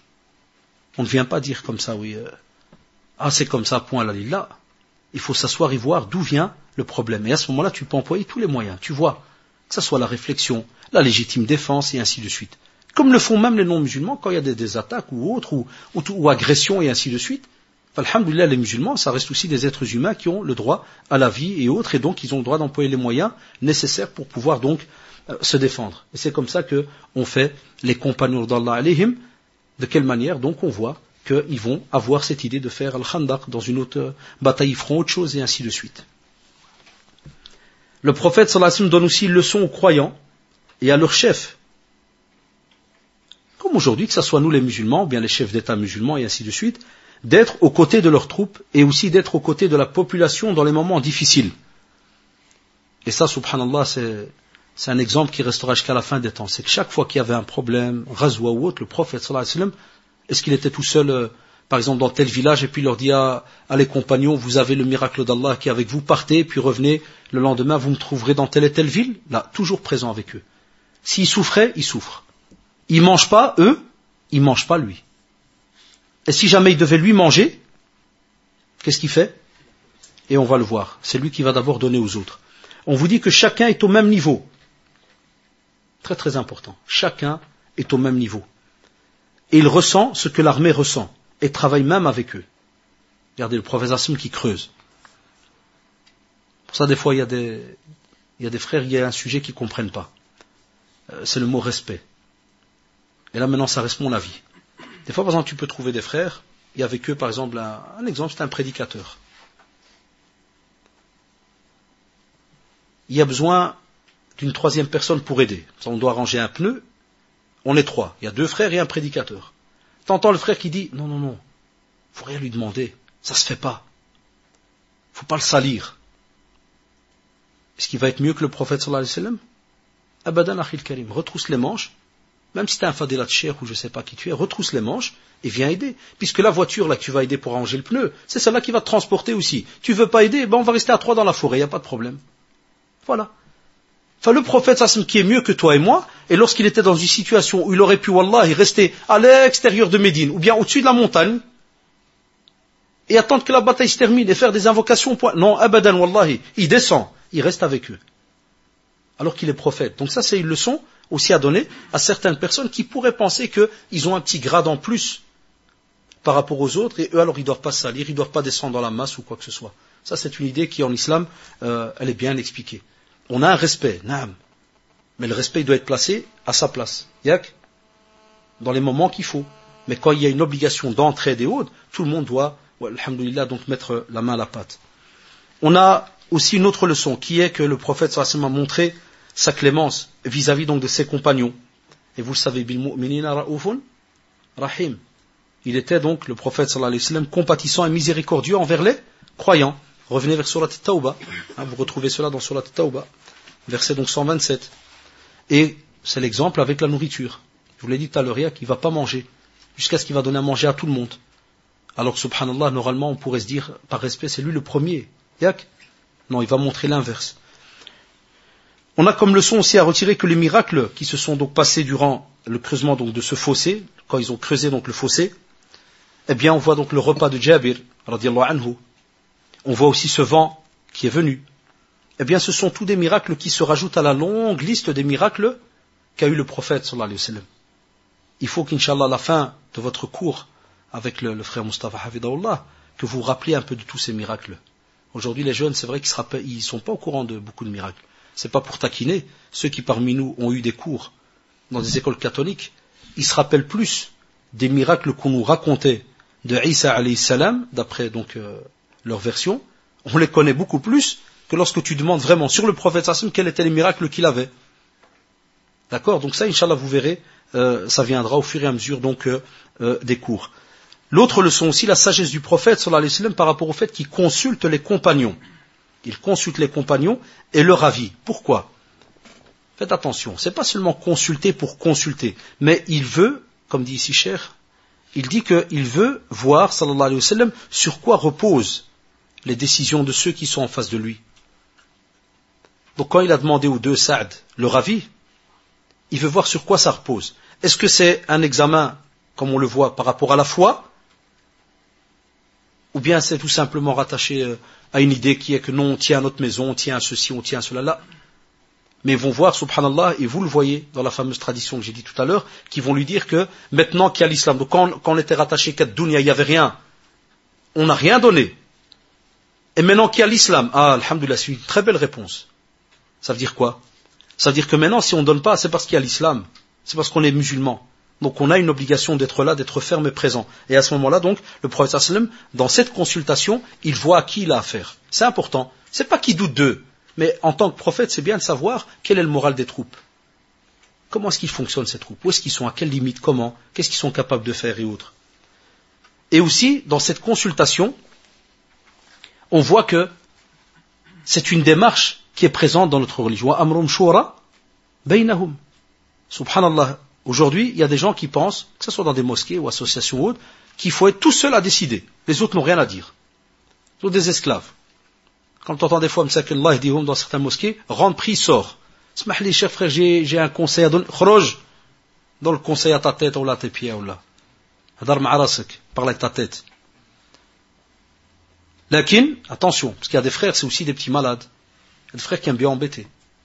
Il y a des frères, c'est même plus du conseil. Tous les 10 secondes, il vient t'embêter. Ça, c'est le ousouas. C'est pour ça que des fois, dans certaines mosquées, il y a des gens, ils ont peur d'un tel ou un tel, ou bien dans certaines associations, ils ont peur d'un tel ou un tel. Pourquoi? Parce qu'on voit bien que c'est maladif. Et là, des fois, c'est de la critique, qui n'est pas constructive. Ou bien des fois, c'est tout simplement une maladie. Il y a des gens qui sont comme ça, ils ont une maladie. Ils peuvent venir chez toi, pourquoi c'est blanc et là c'est brun? Pourquoi, pourquoi vous avez mis ce genre de rideau et pas des rideaux au cada pourquoi tu, as pourquoi tu as ceci? Pourquoi tu as cela? Ça, c'est maladif. Non, ici, lorsqu'on parle de shora, c'est parce qu'on a affaire à des gens intelligents. On vient chez eux, on leur demande leur avis. Et ça prouve qu'on doit choisir comme... C'est une autre leçon aussi qu'on peut retirer de, cette euh, histoire, c'est qu'on choisit qui ça Les dignitaires, c'est-à-dire les gens les plus doté d'intelligence. Ça veut dire que dans un groupe, ça nous demande quoi? Qu'on doit être au courant de notre association ou bien dans notre groupe, qui sont les frères les plus matures, les plus intelligents, pour que le jour où tu dois demander un avis, tu ne le fais pas devant 25. Parce que si tu le fais devant 25, tu es mort. Hein. Chacun va te donner une solution. Mais toujours avoir en tête une liste de 2-3. Tu les prends à part. Voilà la situation. Qu'est-ce que tu en penses? Comment est-ce qu'on pourrait faire?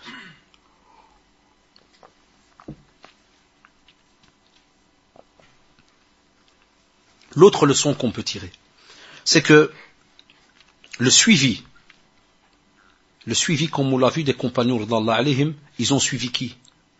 Leur passion ou bien le prophète sallallahu alayhi wa sallam Leur peur ou bien le prophète sallallahu alayhi wa sallam Leur maison ou bien le prophète sallallahu alayhi wa sallam Leur famille ou bien le prophète sallallahu alayhi wa sallam Qu'est-ce qu'ils ont suivi? Le prophète sallallahu alayhi wa sallam. Ça c'est une leçon qui nous reste à nous en tant que musulmans.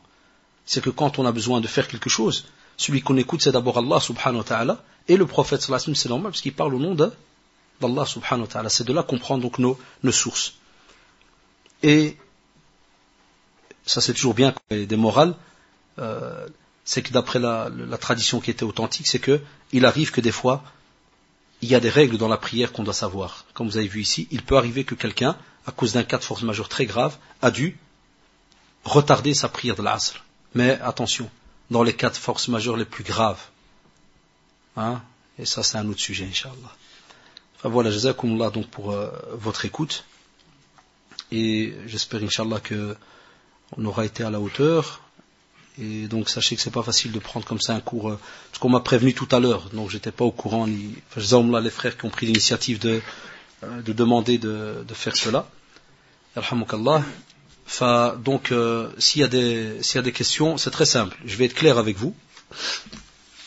Euh, celui qui va venir me faire un examen, c'est-à-dire me poser des questions avec des petits détails de, de nom de famille et de CADA, ça il peut déjà oublier la question. Ah, d'accord Je ne suis pas venu ici pour remplacer et puis euh, vous faire tout un cours d'arbre généalogique et autres.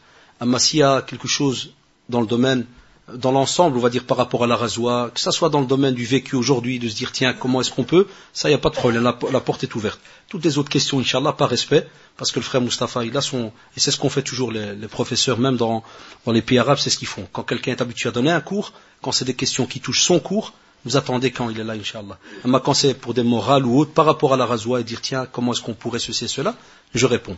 Et s'il y a une, question que vous demandez et que je ne veux pas donner un avis, je vous dirai Allahu Alam. Ça va? Donc il y a un frère qui a levé, ouais.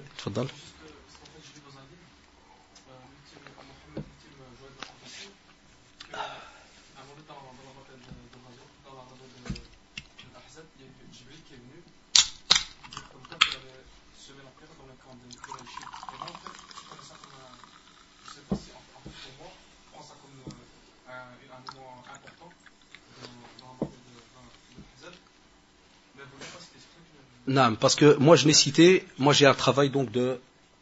Ah ouais, donc le frère il dit qu'il aurait lu dans, dans, un livre que Jibril alayhi salam serait venu pendant la bataille et aurait proposé de de semer la terreur et autres. Moi, le livre sur lequel euh, je fais Siraï depuis quelques années, parce que je donnais cours de Sira al-Bukhari, au centre al-Bukhari, c'est un travail de doctorat. C'est deux volumes. C'est Sira al-Nabawiya fi al-Masadir al-Asliya. Ça veut dire que ce cher ici, il a, repris toutes les qissa les plus authentiques. Donc Anna, je ne la connais pas l'histoire. C'est pour ça, Allahu Ta'ala A'lam, et pour rester juste, j'ai pris celui-là exprès. Pourquoi? Parce que lui, il a repris vraiment tout. Ibn Ishaq, Tabari, il a repris vraiment les plus connus, Waqidi, Dhahabi, ainsi de suite. Donc l'histoire, je ne la connais pas. Sauf s'il y a un hadith que tu as qui est authentique, rapporté, donc tu peux le, citer. Mais sinon, Allah, je ne l'ai pas en tête. Abadan.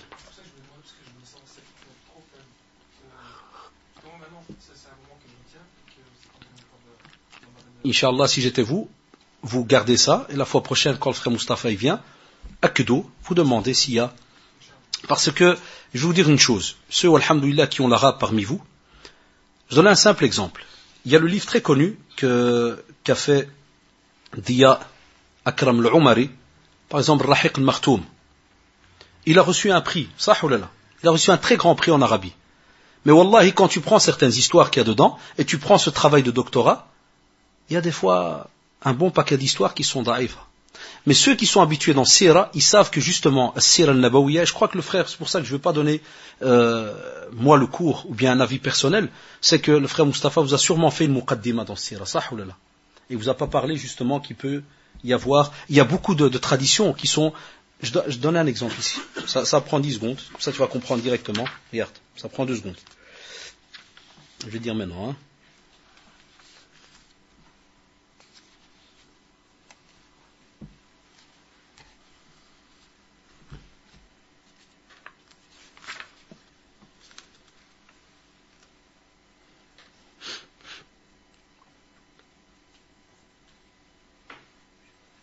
Ça prend deux secondes pour vraiment trouver une phrase assez facile parce qu'ici rentre dans des noms, vous allez comprendre direct.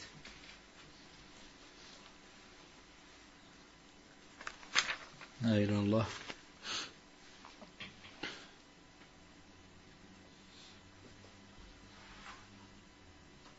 Regarde par exemple ici, il dit dans Razwat al-Khandaq au tout début, il dit, euh, il parle par exemple quelle année elle s'est fait.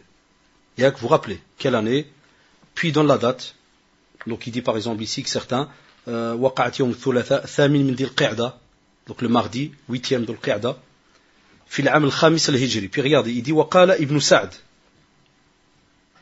وقال ابن سعد إن الله سبحانه وتعالى استجاب لدعاء الرسول صلى الله عليه وسلم فهزم الأحزاب يوم أربعاء ah c'est déjà plus mardi c'est mercredi من شهر ذي القعدة طيب سنة خمس من qu'est-ce qu'il fait après écoutez-moi bien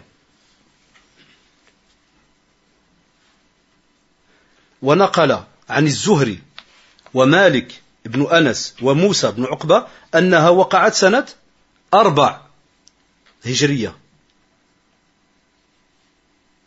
Donc on a une version le 8, on a une version le 4 et on a une version le 5. Quand tu vas voir en bas, un exemple, il te dit par exemple, celle qui parle de, de 5, euh, celle qui parle, on a dit entre guillemets, de, de, du 8, le huitième jour, il te dit que par exemple, tu retrouves ça dans Tabaqat, bi isnad muttasil, wa fihi, donc euh, il y, y, a dedans donc un, rapporteur, il te dit wa huwa. Il arrive qu'il commet hein, et qu'est-ce voilà, qu'il fait? Il dit alors automatiquement fal isnad da'if. Voilà. Donc tu peux le retrouver dans peut-être dans un des livres de, de Sira, mais lui ici il fait toute une recherche, il te dit Lakin, un tel qui est dans telle histoire, celui-là il est connu donc il est da'if. Et qu'est-ce qu'il va dire? Écoutez-moi bien. Comme ça vous comprenez quand des fois vous trouvez des histoires ou bien des traditions rapportées, pas nécessairement jusqu'au prophète sallallahu alayhi wa il va dire écoutez-moi bien, il va dire que mais certains savants ont accepté cette tradition parce qu'ils trouvent qu'il n'y a pas de problème de prendre en témoin quoi? Un hadith da'if. Mais lequel? Pas celui-là qui est ghayr shadid al-du'af.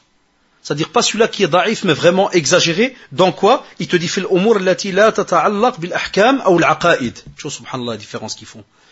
C'est pour ça que vous avez entendu cette polémique entre les savants quand des fois quelqu'un te sort un hadith da'if. Tu dis subhanallah pourquoi le frère il sort un hadith da'if? Ben, Chez les muhaddithin, subhanallah al chez eux, ils ont des règles.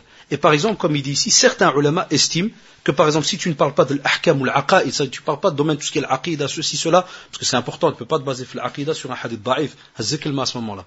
Qu'est-ce qu'ils disent? Ils disent, comme c'est de l'histoire, ça se peut que la personne l'a peut-être bien vu ou pas vu, ou la kada, ou la...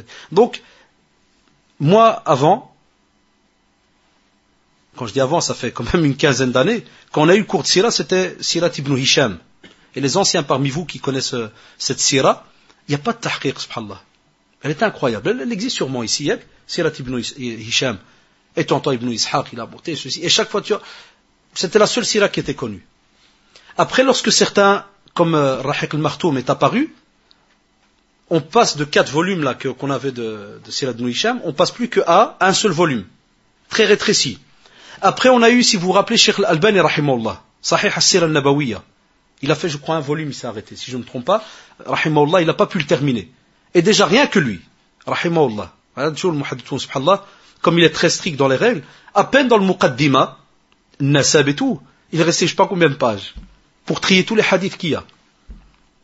Donc c'est pour cela, ne vous étonnez pas que, prenez le, hadith de l'araignée, la grotte là où il y avait l'araignée, où il était le prophète dans la hijra, Vous l'avez vu ou pas ici au cours? Eh bien, quand il a fait la hijra, vous n'avez pas fait la hijra ici? Hein?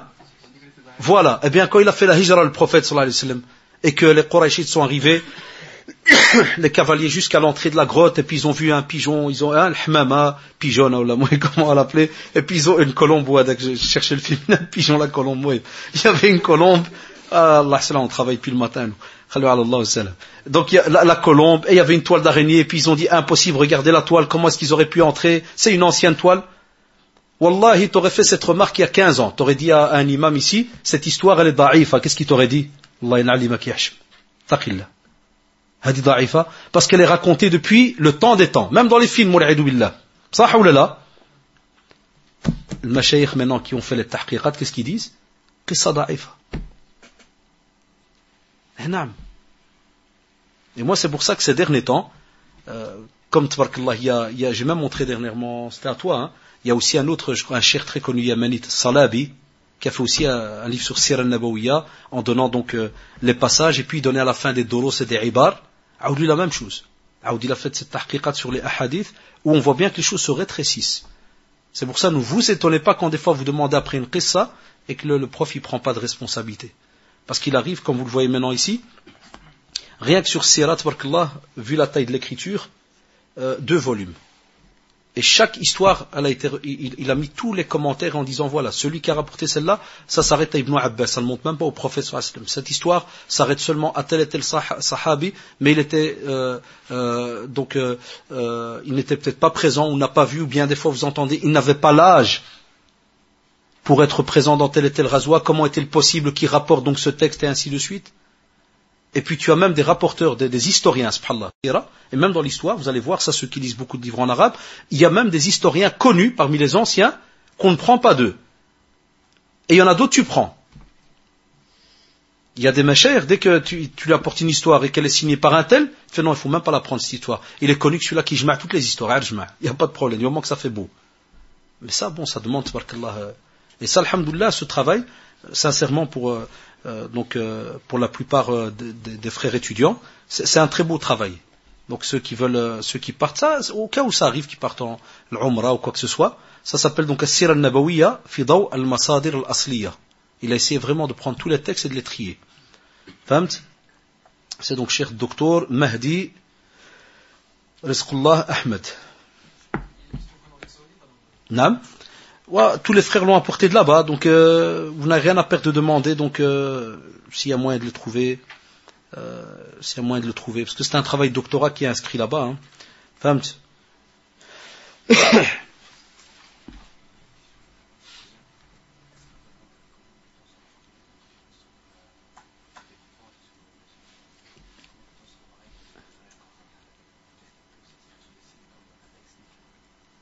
Vous, répondez même quand ça sort du, sujet, il n'y a pas de problème. Non, il n'y a pas de problème. Non, ici, donc, euh, il y a une question sur Internet. Rien, on aurait aimé que ça soit sur le sujet, mais à la euh, C'est quelqu'un qui demande euh, comment se marier d'après le, la voix de, de Salaf Salih alayhim. Et certains qu'Allah les guide, comme on le voit dans la question, emploi des sites Internet. Il faut jamais donner les noms des sites. Sinon, le lendemain, Allah, vous savez, dès que tu ouvres Internet, ton doigt il tremblote. Il dit, Alhamdulillah, il n'y a rien de haram dedans, je veux que voir ce que c'est. Les sahab bien, dès qu'ils ont le journal, ils veulent regarder la page de l'horoscope. Non, c'est rien que pour voir comment il fonctionne Sarah et tout. Et dès qu'il dit qu'aujourd'hui une grande rentrée d'argent, Narkamil il rigole. Là, qui que ça ne le touche pas, mais pourquoi je vous fais cette, remarque, c'est pour vous dire, faites attention. Euh, j'ai une règle depuis que je travaille dans, dans le social. Et pour votre information, pour l'anecdote, on m'a mis à la bibliothèque, au centre islamique, spécialement parce que j'avais un, j'avais un ras-le-bol. J'étais arrivé à une limite. depuis rien qu'au bureau, quasi huit ans, avec tout ce que j'ai entendu comme vdayah et tout ce qui se passe chez nos jeunes. C'est pour ça qu'on m'a, pour m'enlever des problèmes, on m'a mis en bas à la bibliothèque en espérant qu'en bas il n'y a pas de problème, et je l'espère, Inch'Allah. Qu'est-ce qui se passe? Moi j'ai remarqué, subhanallah, c'est une leçon que je garde et que le frère Mustafa, parce qu'on travaille ensemble depuis, on se connaît depuis des années, tout musulman qui prend un acte religieux, un acte d'adoration, gardez cette règle, hein. c'est une règle pratique, subhanallah, tout musulman qui lorsqu'il y a une règle ou un acte d'adoration à faire, et qu'il prend un chemin qui n'a pas été celui que le prophète sallallahu alayhi wa sallam nous a laissé entre les mains. À 99%, il se pète les dents. J'oublierai jamais la blague qu'un jour, un frère a fait une sœur lorsqu'ils se sont disputés. Et je la raconte, des fois, je vois des têtes ici, il y a des élèves qui suivent cours euh, avec moi sur le mariage. je raconte seulement un dixième de ce qu'on entend. Un frère, un jour, lors d'une dispute avec sa femme, sa femme a osé lui dire, ouais, mais euh, j'ai pas confiance en toi, et toi tu es capable de faire pire, et toi, et toi, et toi. Qu'est-ce qu'il a envoyé comme pic? Il lui a dit, et si toi tu te dis si pieuse, qu'est-ce que tu foutais sur Internet en train de pêcher des hommes? Envoyé le pic directement comme ça, sec. Alors je me dis, subhanallah, si cet acte, regardez le, fitra chez l'être humain, si cet acte était tellement halal et tranquille, il n'y a aucun problème, pourquoi l'être humain l'emploierait justement pour casser une personne? Et on sait qu'il y a des fatawa, même chez l'Uthaymi, dans les Maftouh, qu'est-ce qu'il dit? Il dit que lorsqu'il y a le khitba, lorsqu'on l'a demandé l'épouse, il dit que si vraiment il y a un cas de force majeure qu'il faut absolument contacter, qu'il n'y a personne, on ne sait pas comment, et tu as le numéro de cette personne, tu l'appelles tout simplement pour prévenir, pour quelle est la démarche qu'on va faire demain pour le mariage. Et encore, il le dit quand tu l'écoutes, il le dit sur des pincettes. C'est que nous, on a des règles. Le prophète, sallallahu alayhi wa sallam, il nous a pas dit que voilà le mariage comment il est, mais ça c'est le mariage d'il y a 1428 ans, ou 1429. C'est un mariage d'arriéré, un mariage de désert. Et vous, quand vous serez en 2022, faites le mariage dans, avec votre style à vous, la abadan. C'est pour ça que dans les hadiths, vous savez, ida atakum, ida atakum, ça veut dire quoi? S'il vient à vous, il n'a pas dit ida wajadtum fil internet, ou la fitiskali, ou là je ne sais sur quel modem de, de Belgacom, je ne sais quoi. Non. Certains nous disent ouais mais attention Achil Karim, euh, il ne faut pas rigoler parce qu'au temps du prophète il n'y avait pas internet. Raison de plus. Il y avait peut-être moyen de se marier d'une autre manière. Et vous savez qu'il y avait différentes sortes de mariages. Et ceux qui peuvent aller lire Fiqh Zawaj, même Cheikh Fawzan et je crois Sadlan aussi, ils avaient fait quelque chose là-dessus, d'aller voir qu'est-ce qu'ils racontent sur la manière de faire le mariage. Ils sont au courant de tous les nouveaux systèmes. Lakin Wallah, les machir sont unanimes. Tel et tel et tel et tel mariage, il n'y a pas, ça n'existe pas. Voilà le mariage dans la sunna, comment il est. Tu cherches une, épouse, Nam Qu'est-ce qu'elle dit comme remarque? Ou il dit?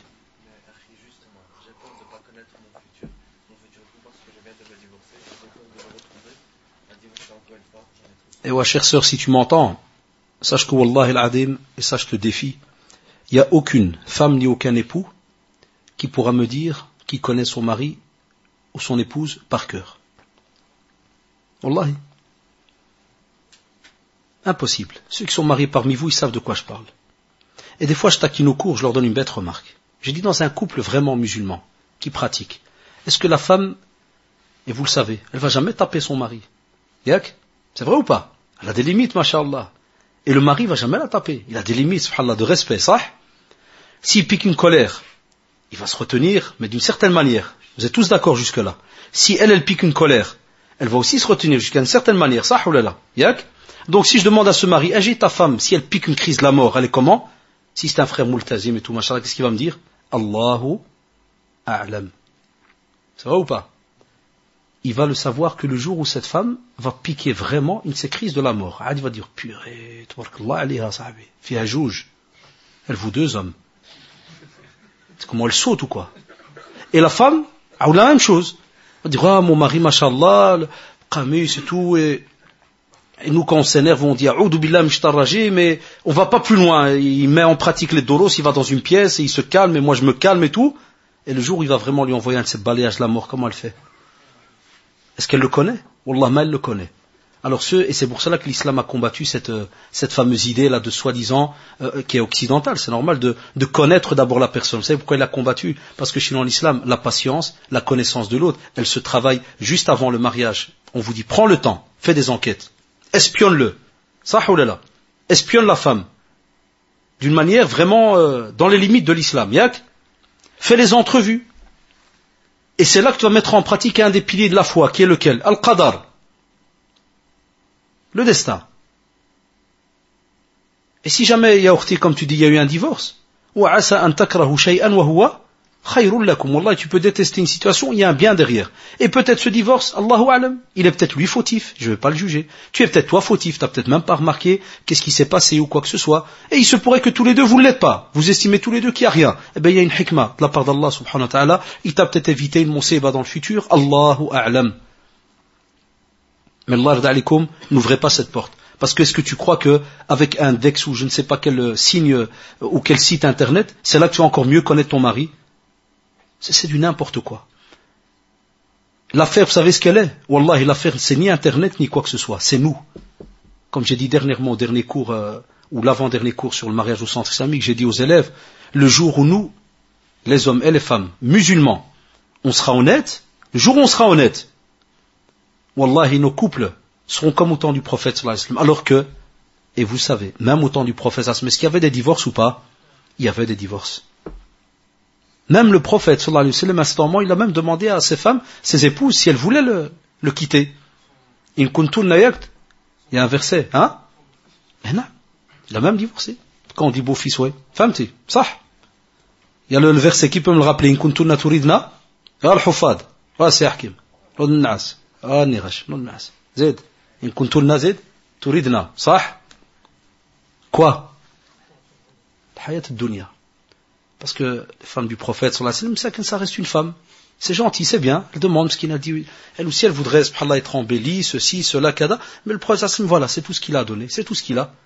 Là, il a pas, il les a pas insultés, il les a pas rabaissés. Il, leur a dit, voilà. Comme pour leur dire, voilà, vous voulez tsebro, vous voulez dunya, par exemple, et tous, et tous ces bijoux, et tout, tout, tout, ce qui tourne autour. Voilà, je vous donne tout ce que vous voulez. Et si vous voulez l'akhira, le jugement le paradis, être avec moi, ceci, cela, voilà ce que j'ai à vous donner c'est le prophète sallallahu alayhi wa sallam. Donc, chers sœurs, ne, il faut jamais, la taqnatu min rahmatillah, wallahi, gardez ça en tête. Même s'il y a un divorce, ça fait jamais plaisir, faut être honnête. Lakin, l'autre bonne nouvelle que je te donnerai, sache que si jamais ce mari a été injuste, ou bien si jamais l'épouse est injuste, sache, wallah, chère sœur, que ce dossier, il est entre les mains d'Allah subhanahu wa ta'ala jusqu'au jour du jugement dernier. Et peut-être que si jamais il t'a fait un mal, tu trouveras une montagne de hasanat par rapport à ta patience que tu ne peux imaginer. C'est là la vraie vie. Sah ou là Wallahu ta'ala Je ne sais pas dire plus. Donc nous, on dit toujours éviter GSM, éviter les soi-disant euh, mahram qu'on s'arrange entre nous. Le frère de la fille et le père, c'est un pigeon, il est même pas au courant de ce qui se passe, jusqu'à ce qu'ils ont des, problèmes entre eux. Wallah, il y a de ces histoires ces derniers temps. Hasbunallah wa ni'mal wakil. Ça, c'est de notre faute. Non. Attends, il y a le. le... Ouais, vas-y, ouais.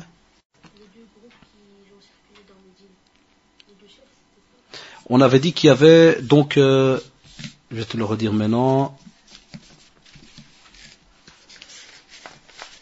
On avait dit donc Salam ibn Aslam al-Awsi et Zayd ibn Haritha. Donc le premier, 200 cavaliers. Et le deuxième, 300 savez, donc Salam ibn Aslam al-Awsi, radiallahu anhum, et Zayd ibn Haritha. Ça va? Impeccable. Quelqu'un veut lever la main? Comme ça, on passe à. Il y avait quelque chose là?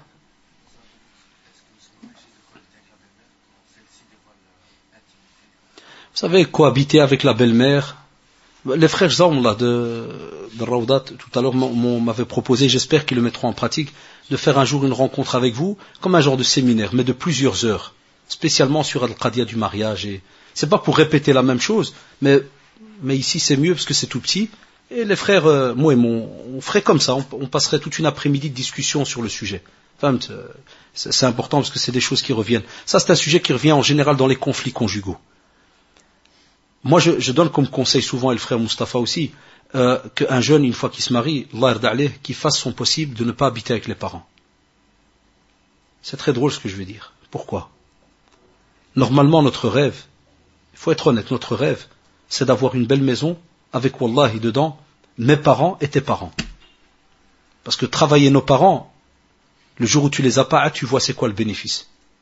Moi, j'ai pas ma mère, l'arhma, et je sais c'est quoi. S'il fallait payer des milliards pour l'avoir euh, une seconde, Allah, j'irais mendier chez vous tous. Et vous le savez, ceux qui ont perdu un proche, ils savent de quoi je parle.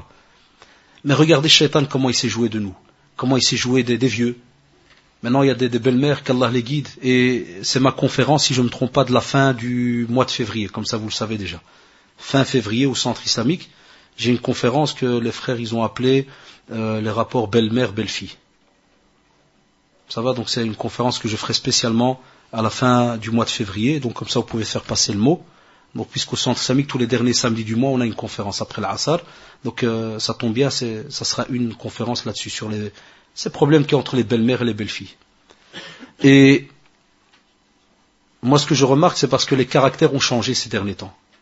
Les jeunes, ils sont plus patients comme ils étaient, les anciens, et les anciens sont devenus des fois injustes. faut être honnête. Il y a des belles-mères, euh, ils, ils, prennent de l'âge, et nous, on est jeunes, on les comprend pas, on n'arrive pas des fois à sympathiser d'une certaine manière, et des fois, il y a des belles-mères où il n'y a pas moyen de sympathiser, faut être honnête, c'est des traits de caractère. Des fois, il y a des méchantes, faut pas tourner autour du pot. Alors, je les vois, ils viennent au bureau. Là, une fois, je l'ai dit, c'est rare que je m'énerve au bureau, mais quand je dis que je m'énerve, faut comprendre. C'est rare que je vais dire à quelqu'un vraiment euh, que ça va dans une affaire. Je parle pas quand c'est un frère ou l'a dit, ça je dis franchement ce que je pense, et puis Allah mais quand c'est comme ça une histoire de problème de couple, notre rôle, euh, au contraire, c'est pas de débs avec eux, hein, mais c'est de patienter pendant deux, trois heures pour les remettre ensemble. Et des fois, après cinq minutes, Wallah, je l'ai fait une fois depuis que je travaille. J'ai dit à une belle-mère, je dis, Wallah, tu es. Je pouvais te rajouter exposant 32, je l'aurais mis. Euh, aucun respect, insulte, alors qu'on était dans la mosquée, insulte. Ouais, l'hmara, wa kada, wa hiya kada, des, des mots, billah. Bon, ça, que voulez-vous?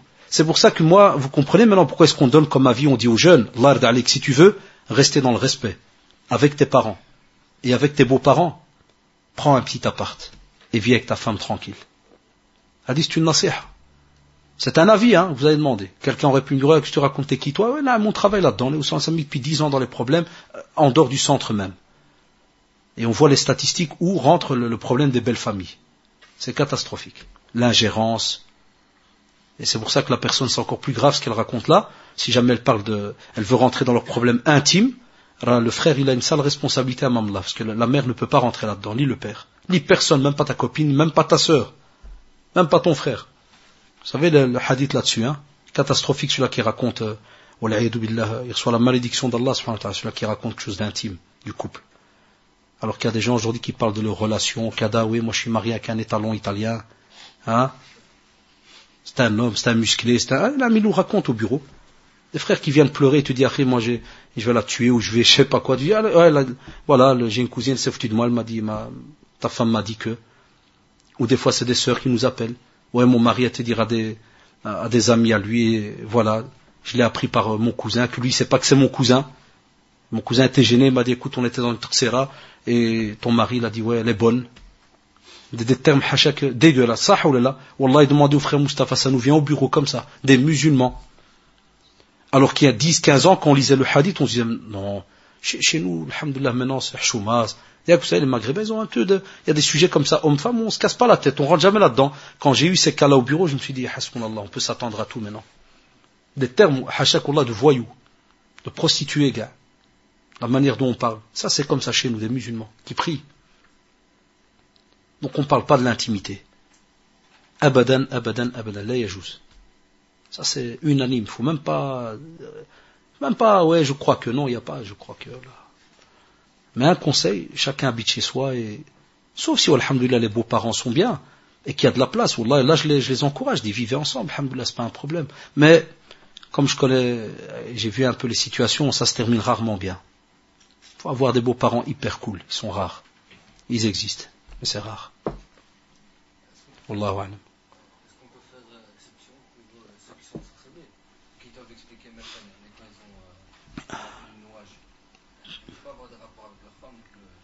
Ah ouais, ça t'as raison. Là, là, il a raison le frère.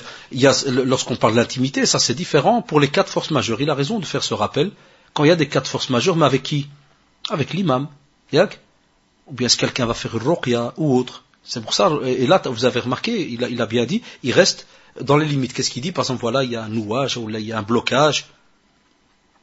Femme tu vas pas décrire euh, les parties ou ceci ou cela, tu vas pas rentrer, euh, euh, tu, tu, ne vas décrire que si jamais il y a une douleur, alors tu vas dire voilà, s'il y a une relation, il y a une douleur, il y a kada. Stop, comme, pourquoi? Parce que des fois, certains imams, mais que tu as tu sais qu'il est reconnu dans le ruqya, lui tu peux lui donner un avis parce que ils ont des détails que dès que tu lui dis il y a tel problème, ah il se dit ah, ça en général ça peut arriver que c'est du sihr ou quoi que ce soit. Là tu as raison, Jacques là.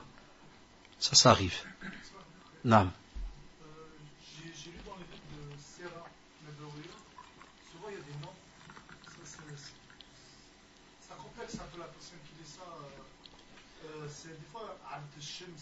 Ah naam, oui, oui, oui. Ah naam, n'oubliez pas que les Arabes, les Arabes, et Anna, je sais, je connais pas votre cours, donc je sais pas comment vous avez fait les cours, mais par exemple, il y a la période pré-islamique. Il y a la période pré-islamique. Et tu as, subhanallah, par exemple, euh, en ce temps-là, et- et ta question elle est pertinente, parce que même le prophète, sallallahu alayhi wa sallam, lorsqu'il va arriver, qu'est-ce qu'il va, qu'est-ce qu'il va combattre? Shirk. Shirk, c'est quoi? C'est quoi shirk? Voilà, impeccable. Donc quand il est arrivé, les Arabes, c'était quoi leur euh, business, euh, subhanallah, dans le domaine de, de l'adoration? C'était quoi leur business qu'ils avaient Même dans la Kaaba, c'était quoi? Les statues. On raconte dans certaines versions jusqu'à plus de 360 statues. Chacune, elle avait un nom. Même s'ils voyaient un nuage qui passait ma'ouj, tac, ils donnaient un nom à ce nuage, yallah Zid, et ainsi de suite. Et Zid, Lat, ou l'Uzza, ou Amanat, yak, ils avaient des noms, tabarakallah, pour, euh, pour un oui, pour un non. Ils avaient même une deuxième chose qui pourra t'étonner dans la Sira. Ils s'appelaient des fois Kilab, Assad. Pourquoi ils faisaient ça? Khaluk, subhanallah, les Arabes, pour faire peur à certaines tribus, certains chefs, ils donnaient à leurs enfants tous des noms, des fois d'animaux. Pour dès que tu demandes, tu dis c'est qui le type, ça c'est Assad. Oh, comment il doit être? Pas comme aujourd'hui, tu fais comment il s'appelle Assad, tu ouvres la porte, un petit jeton qui sort. En quoi il va te zazza celui-là? Rien du tout. Wallah, rien du tout. Regarder Assad. Le qatt, ouais. Assad. Ben, eux, c'était différent en ce temps-là. Ça. Hein? Aujourd'hui, il s'appelle Ryan, Camilia. Hein? Euh, comme ça, il a une belle vie plus tard, Inch'Allah. Mais donc, c'est une parenthèse, celui qui m'a allumé ici avec Ryan et tout. Mais, pour te dire, subhanallah, eux avant, ils faisaient Abd al-Shams, Abd al-Uzza. Tu vois? Même dans les, les, les- les noms les plus connus avec Abu Jahl et compagnie, tu retrouvais comme ça des, des noms. Pourquoi? Parce que c'était leur système d'adoration. Et quand des compagnons se sont convertis et qu'ils avaient des noms, subhanallah, comme Kilab et autres, qu'est-ce qu'il a fait le prophète sallam? À certains, il leur a dit de changer de nom. Eh. Mais t'étonne pas parce que dans la sira, tu es obligé de reprendre le nom de certains polythéistes, donc c'était leur nom. Et comment est-ce qu'ils euh, euh, qu'ils fonctionnaient en ce temps-là? Ben, Comme vous le savez, c'était le polythéisme. Donc d'office, pour eux, c'était une fierté de montrer quel Dieu auquel ils étaient rattachés.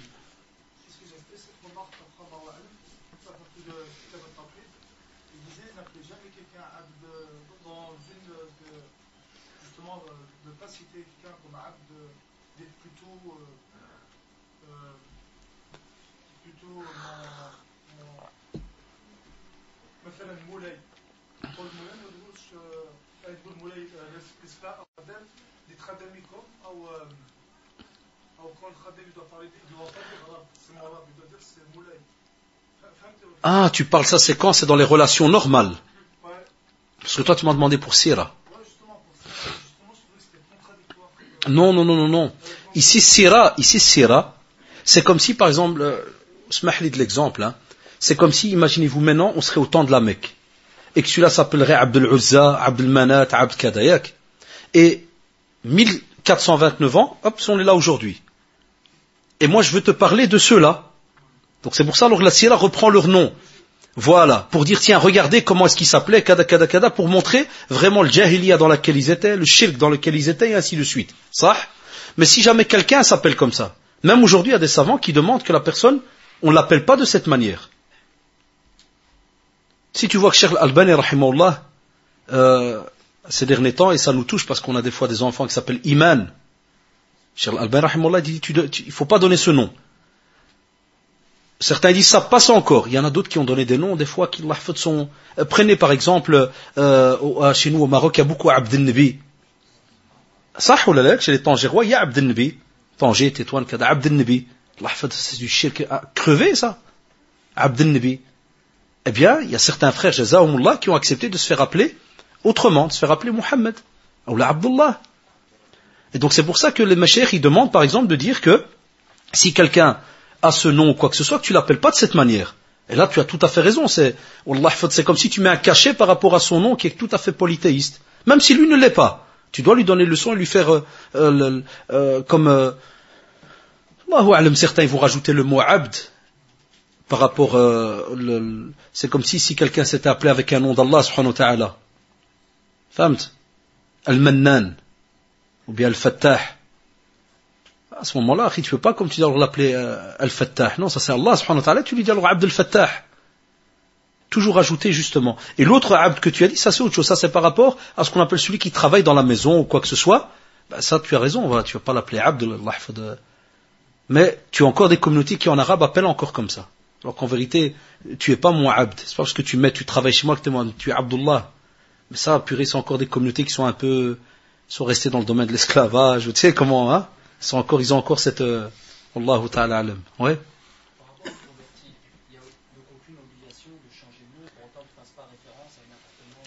Roi de pré- voilà, roi de préférence. Par exemple, au centre islamique, avec le- les machers saoudiens qui viennent euh, nous rendre visite souvent en Ramadan, on parlait avec eux hein, dans les premières années qu'on a travaillé. Il te dit, il est toujours meilleur de donner un nom musulman. Mais il te dit, c'est une drôle de phrase quand tu dis donner un nom musulman. C'est-à-dire, c'est pas qu'il y a un nom musulman. Mais ils disent que, des fois, ils te disent des fois, il y a des gens qui ont un nom. Voilà s'il y nos, frères, Jazakumullah, grecs, qui rentrent dans l'islam. Les Grecs, ils ont ce gros problème. Il a un drôle de nom. J'invente, hein. Scapandilis. C'est une invention, je viens de l'inventer à deux secondes, parce qu'ils se terminent tous par lus ou bien lis. Scapandilis. Toi, tu dis, machallah, il s'appelle Scapandilis. Yak. Mais quand tu vas traduire son nom, adorateur du poisson, Scampi. Je viens de l'inventer, il faut me comprendre. hein. Moi, je ne sais pas vous sortir un nom comme ça à la seconde. Et ceux qui ont fait, par exemple, des études de philo et compagnie, sont au courant de ça. Il y a des, il y a des dieux, par exemple Ptolémée, ça, se définit. Ça. Donc ça, c'est la première règle que les savants donnent. Attendez, hein. Donc c'est la première règle qui dit, attention, et même nous, maintenant qu'on a des, des gens qui viennent et qui nous, nous, nous disent leur nom, il arrive que des fois, on leur demande exprès, est-ce que votre nom veut dire quelque chose de spécial? S'ils nous disent, ouais, c'est un nom de saint. On leur dit, non, cher frère ou bien chère sœur, il vaut mieux changer ce nom. Et le cher saoudien nous disait encore clairement, si jamais son nom ne veut rien dire de spécial, il a en droit de le garder comme l'ont gardé au temps du prophète sallam, certains sahaba qui avaient des noms qui venaient soit d'Abyssinie et autres, et qui ne les a pas changés. Parce qu'il dit, il n'y a aucune contradiction avec la religion. D'accord? Donc il peut garder son nom, si jamais il le décide, mais on peut lui dire, écoute, ça serait quand même mieux. Pourquoi? Parce que les, le, le machin qui rajoute virgule, ils disent que des fois certaines personnes, si tu, si je passe devant, je passe devant mon frère ici, Anas, je, je vois qu'un belge. Parle avec lui en français et tout, puis il fait, bon Gérard, je te laisse. Et moi j'arrive. Il se pourrait que je vais dire à Anas salam alaikum, et je vais peut-être dire à Gérard, bonjour, et Gérard qui va me dire alaikum salam. Comme ça c'est déjà passé. Il y a le gars il garde son prénom. Pourquoi? Bah, Lui il va le garder parce qu'ils nous le disent. Monsieur, moi si ma famille apprend que je m'appelle euh, Abdullah, je suis mort. Je dors dans la rue. Moi j'ai des problèmes, j'ai ceci, j'ai cela. Donc le Machère, ils nous disent, tu peux pas lui changer son nom, ou l'obliger à, changer son nom, si jamais euh, il a un cas de force majeure et que son nom, alhamdoulilah, ne, n'a aucune connotance euh, qui est contraire à la religion, à l'aqida. Donc ça, c'est les deux, trois règles qu'on a. Ce que je voulais savoir, c'est il y a des noms, par exemple, qui font référence à au christianisme. Je prends par exemple Christophe, Christelle ou autre. Qui font référence au christianisme. Mais si tu recherches la signification grecque, ça veut dire le Messie. Non, ça, il faut enlever. Le Messie, c'est celui qui, est, qui, est, qui a reçu la bénédiction. Oui, mais il, il va te dire que dès que tu rentres dans une connotance où ça reste rattaché à al-Masihiyya comme elle est connue aujourd'hui, avec tout le, le polythéisme qu'il y a dedans, parce que c'est- eux-mêmes ils l'avouent, certains qui sont convertis, qui étaient, euh, moi j'ai vu dernièrement, euh, subhanallah, j'ai eu affaire à, un- à un qui était curé, qui s'est converti, il m'a dit, il m'a dit, c'est pas du monothéisme. On est là avec la Trinité et toutes ces histoires-là. Donc dès que tu, tu rentres dans ce chapitre euh, par rapport au Christ et tout, c'est pour ça que nous on l'appelle pas Christ. Il a toute une remarque par rapport au mot al-Masih et ainsi de suite. C'est pour ça, par rapport au Coran, Trinité.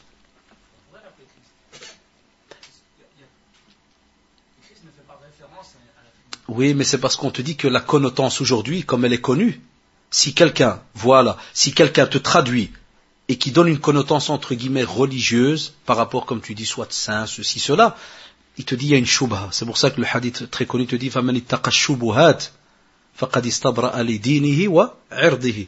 que des fois, quand tu laisses des choses à confusion, ça peut être embêtant. Il te dit, Alhamdulillah, tu as mis comme une genre de barrière de protection pour ta religion et pour toi-même aussi. Mais, comme tu l'as bien dit, si jamais un mot tu le traduis et que, il n'y a pas une connotance qui pourrait laisser une confusion et dire, tiens, mais Christ, Kada, ceci, cela, parce que bon, il faut être honnête, on n'est pas spécialiste, nous, dans les noms. Pour ça, nous-mêmes, on leur fait seulement la remarque au centre. Moi, je suis pas spécialisé dans les noms. Hein. Comme maintenant, tu viens de m'apprendre une chose avec Christelle ou Christ ou Christ ou tu vois, il faut il faut quelqu'un euh, qui soit honnête et qui sache vraiment la définition des mots. Pour pas aussi ou de mettre la personne dans l'embarras, alors peut-être son nom, il n'y a pas de problème dessus. Wallahu alam. Jazakallah.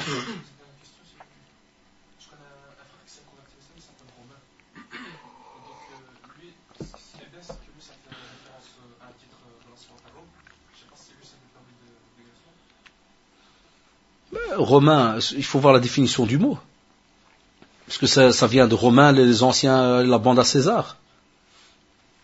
Je dit, je suis pas spécialiste des noms. Et on a Souhaib al-Rumi, pour dire, vous vous rappelez, Souhaib radiallahu anhu, pour dire qu'il avait grandi avec les Romains, pour dire al-Rumi. Ben, il est cité comme ça dans les livres. Souhaib al-Rumi. Romain, si son, nom veut simplement dire une peuplade ou quoi que ce soit, ben, je donne un exemple, c'est comme si l'ahfad de quelqu'un va s'appeler du nom d'une peuplade qui était connue euh, être une bande skéria avant d'alcoolique de, de, et de... Ben, tu vois, si par exemple le romain, ça veut dire voilà, il est, rattaché justement à c'est comme si tu fais la grandeur d'une communauté qui était connue dans Shirk et ainsi de suite, on va dire c'est mieux de changer le nom. Vous allez revenir à la même remarque que j'ai fait au frère, c'est de savoir que veut dire ce nom. Comme il y en a des fois, elle nous dit voilà Stéphane, ça veut rien dire. Il n'y a pas de problème, kada et tout. Euh, ça veut peut-être dire euh, c'est une euh, fleur ou je ne sais quoi, ou la kada. Ou là, quelqu'un qui s'appelle orchidée ou autre. On dit ne change pas. Il n'y a pas de problème. Si tu ne veux pas changer, ne change pas. Mais on fait toujours aussi la démarche. Hein. C'est un peu drôle ce que je vais dire. Nous, par exemple, on fait souvent la démarche de dire choisis un nom connu chez les musulmans. Pourquoi? Parce que psychologiquement, on l'a remarqué, ça donne une certaine fierté aussi à la personne. Et je l'ai remarqué chez les convertis, bon, j'ai aussi une belle-mère convertie, donc je sais un peu comment euh, ça fonctionne, c'est que la personne, subhanallah, euh, euh, c'est différent quand tu vas appeler quelqu'un euh, et Laetitia, ou bien la Maryam, ou bien Fatima, ou la, ça, ça donne subhanallah une... Mais ça, il n'y a que le converti qui peut mieux l'expliquer que moi, parce qu'il est dedans. C'est comme un genre aussi de pas, et, et d'autres, subhanallah, convertis, des fois, ils nous disent, non, moi, je veux pas, euh, euh, je m'excuse, depuis que je suis petit, je suis habitué à ce nom, m'a toujours appelé. Parce qu'oubliez pas, un nom, c'est pas facile à enlever d'une personne. Hein. Il y en a qui croient que c'est facile, c'est pas facile. Il y a des gens, j'ai vu souvent au bureau, j'étais étonné de, il me dit non, mais ce nom c'est ma vie, ça me rappelle des choses. Kada, euh, bah, c'est mon père qui est décédé, qui avait choisi ce nom, il me l'a toujours dit. Il y, a, il y des fois, ça qu'une femme. Alhamdoulilah, tant que le nom, il n'y a pas de problème, alors on lui dit, taïb, gardez.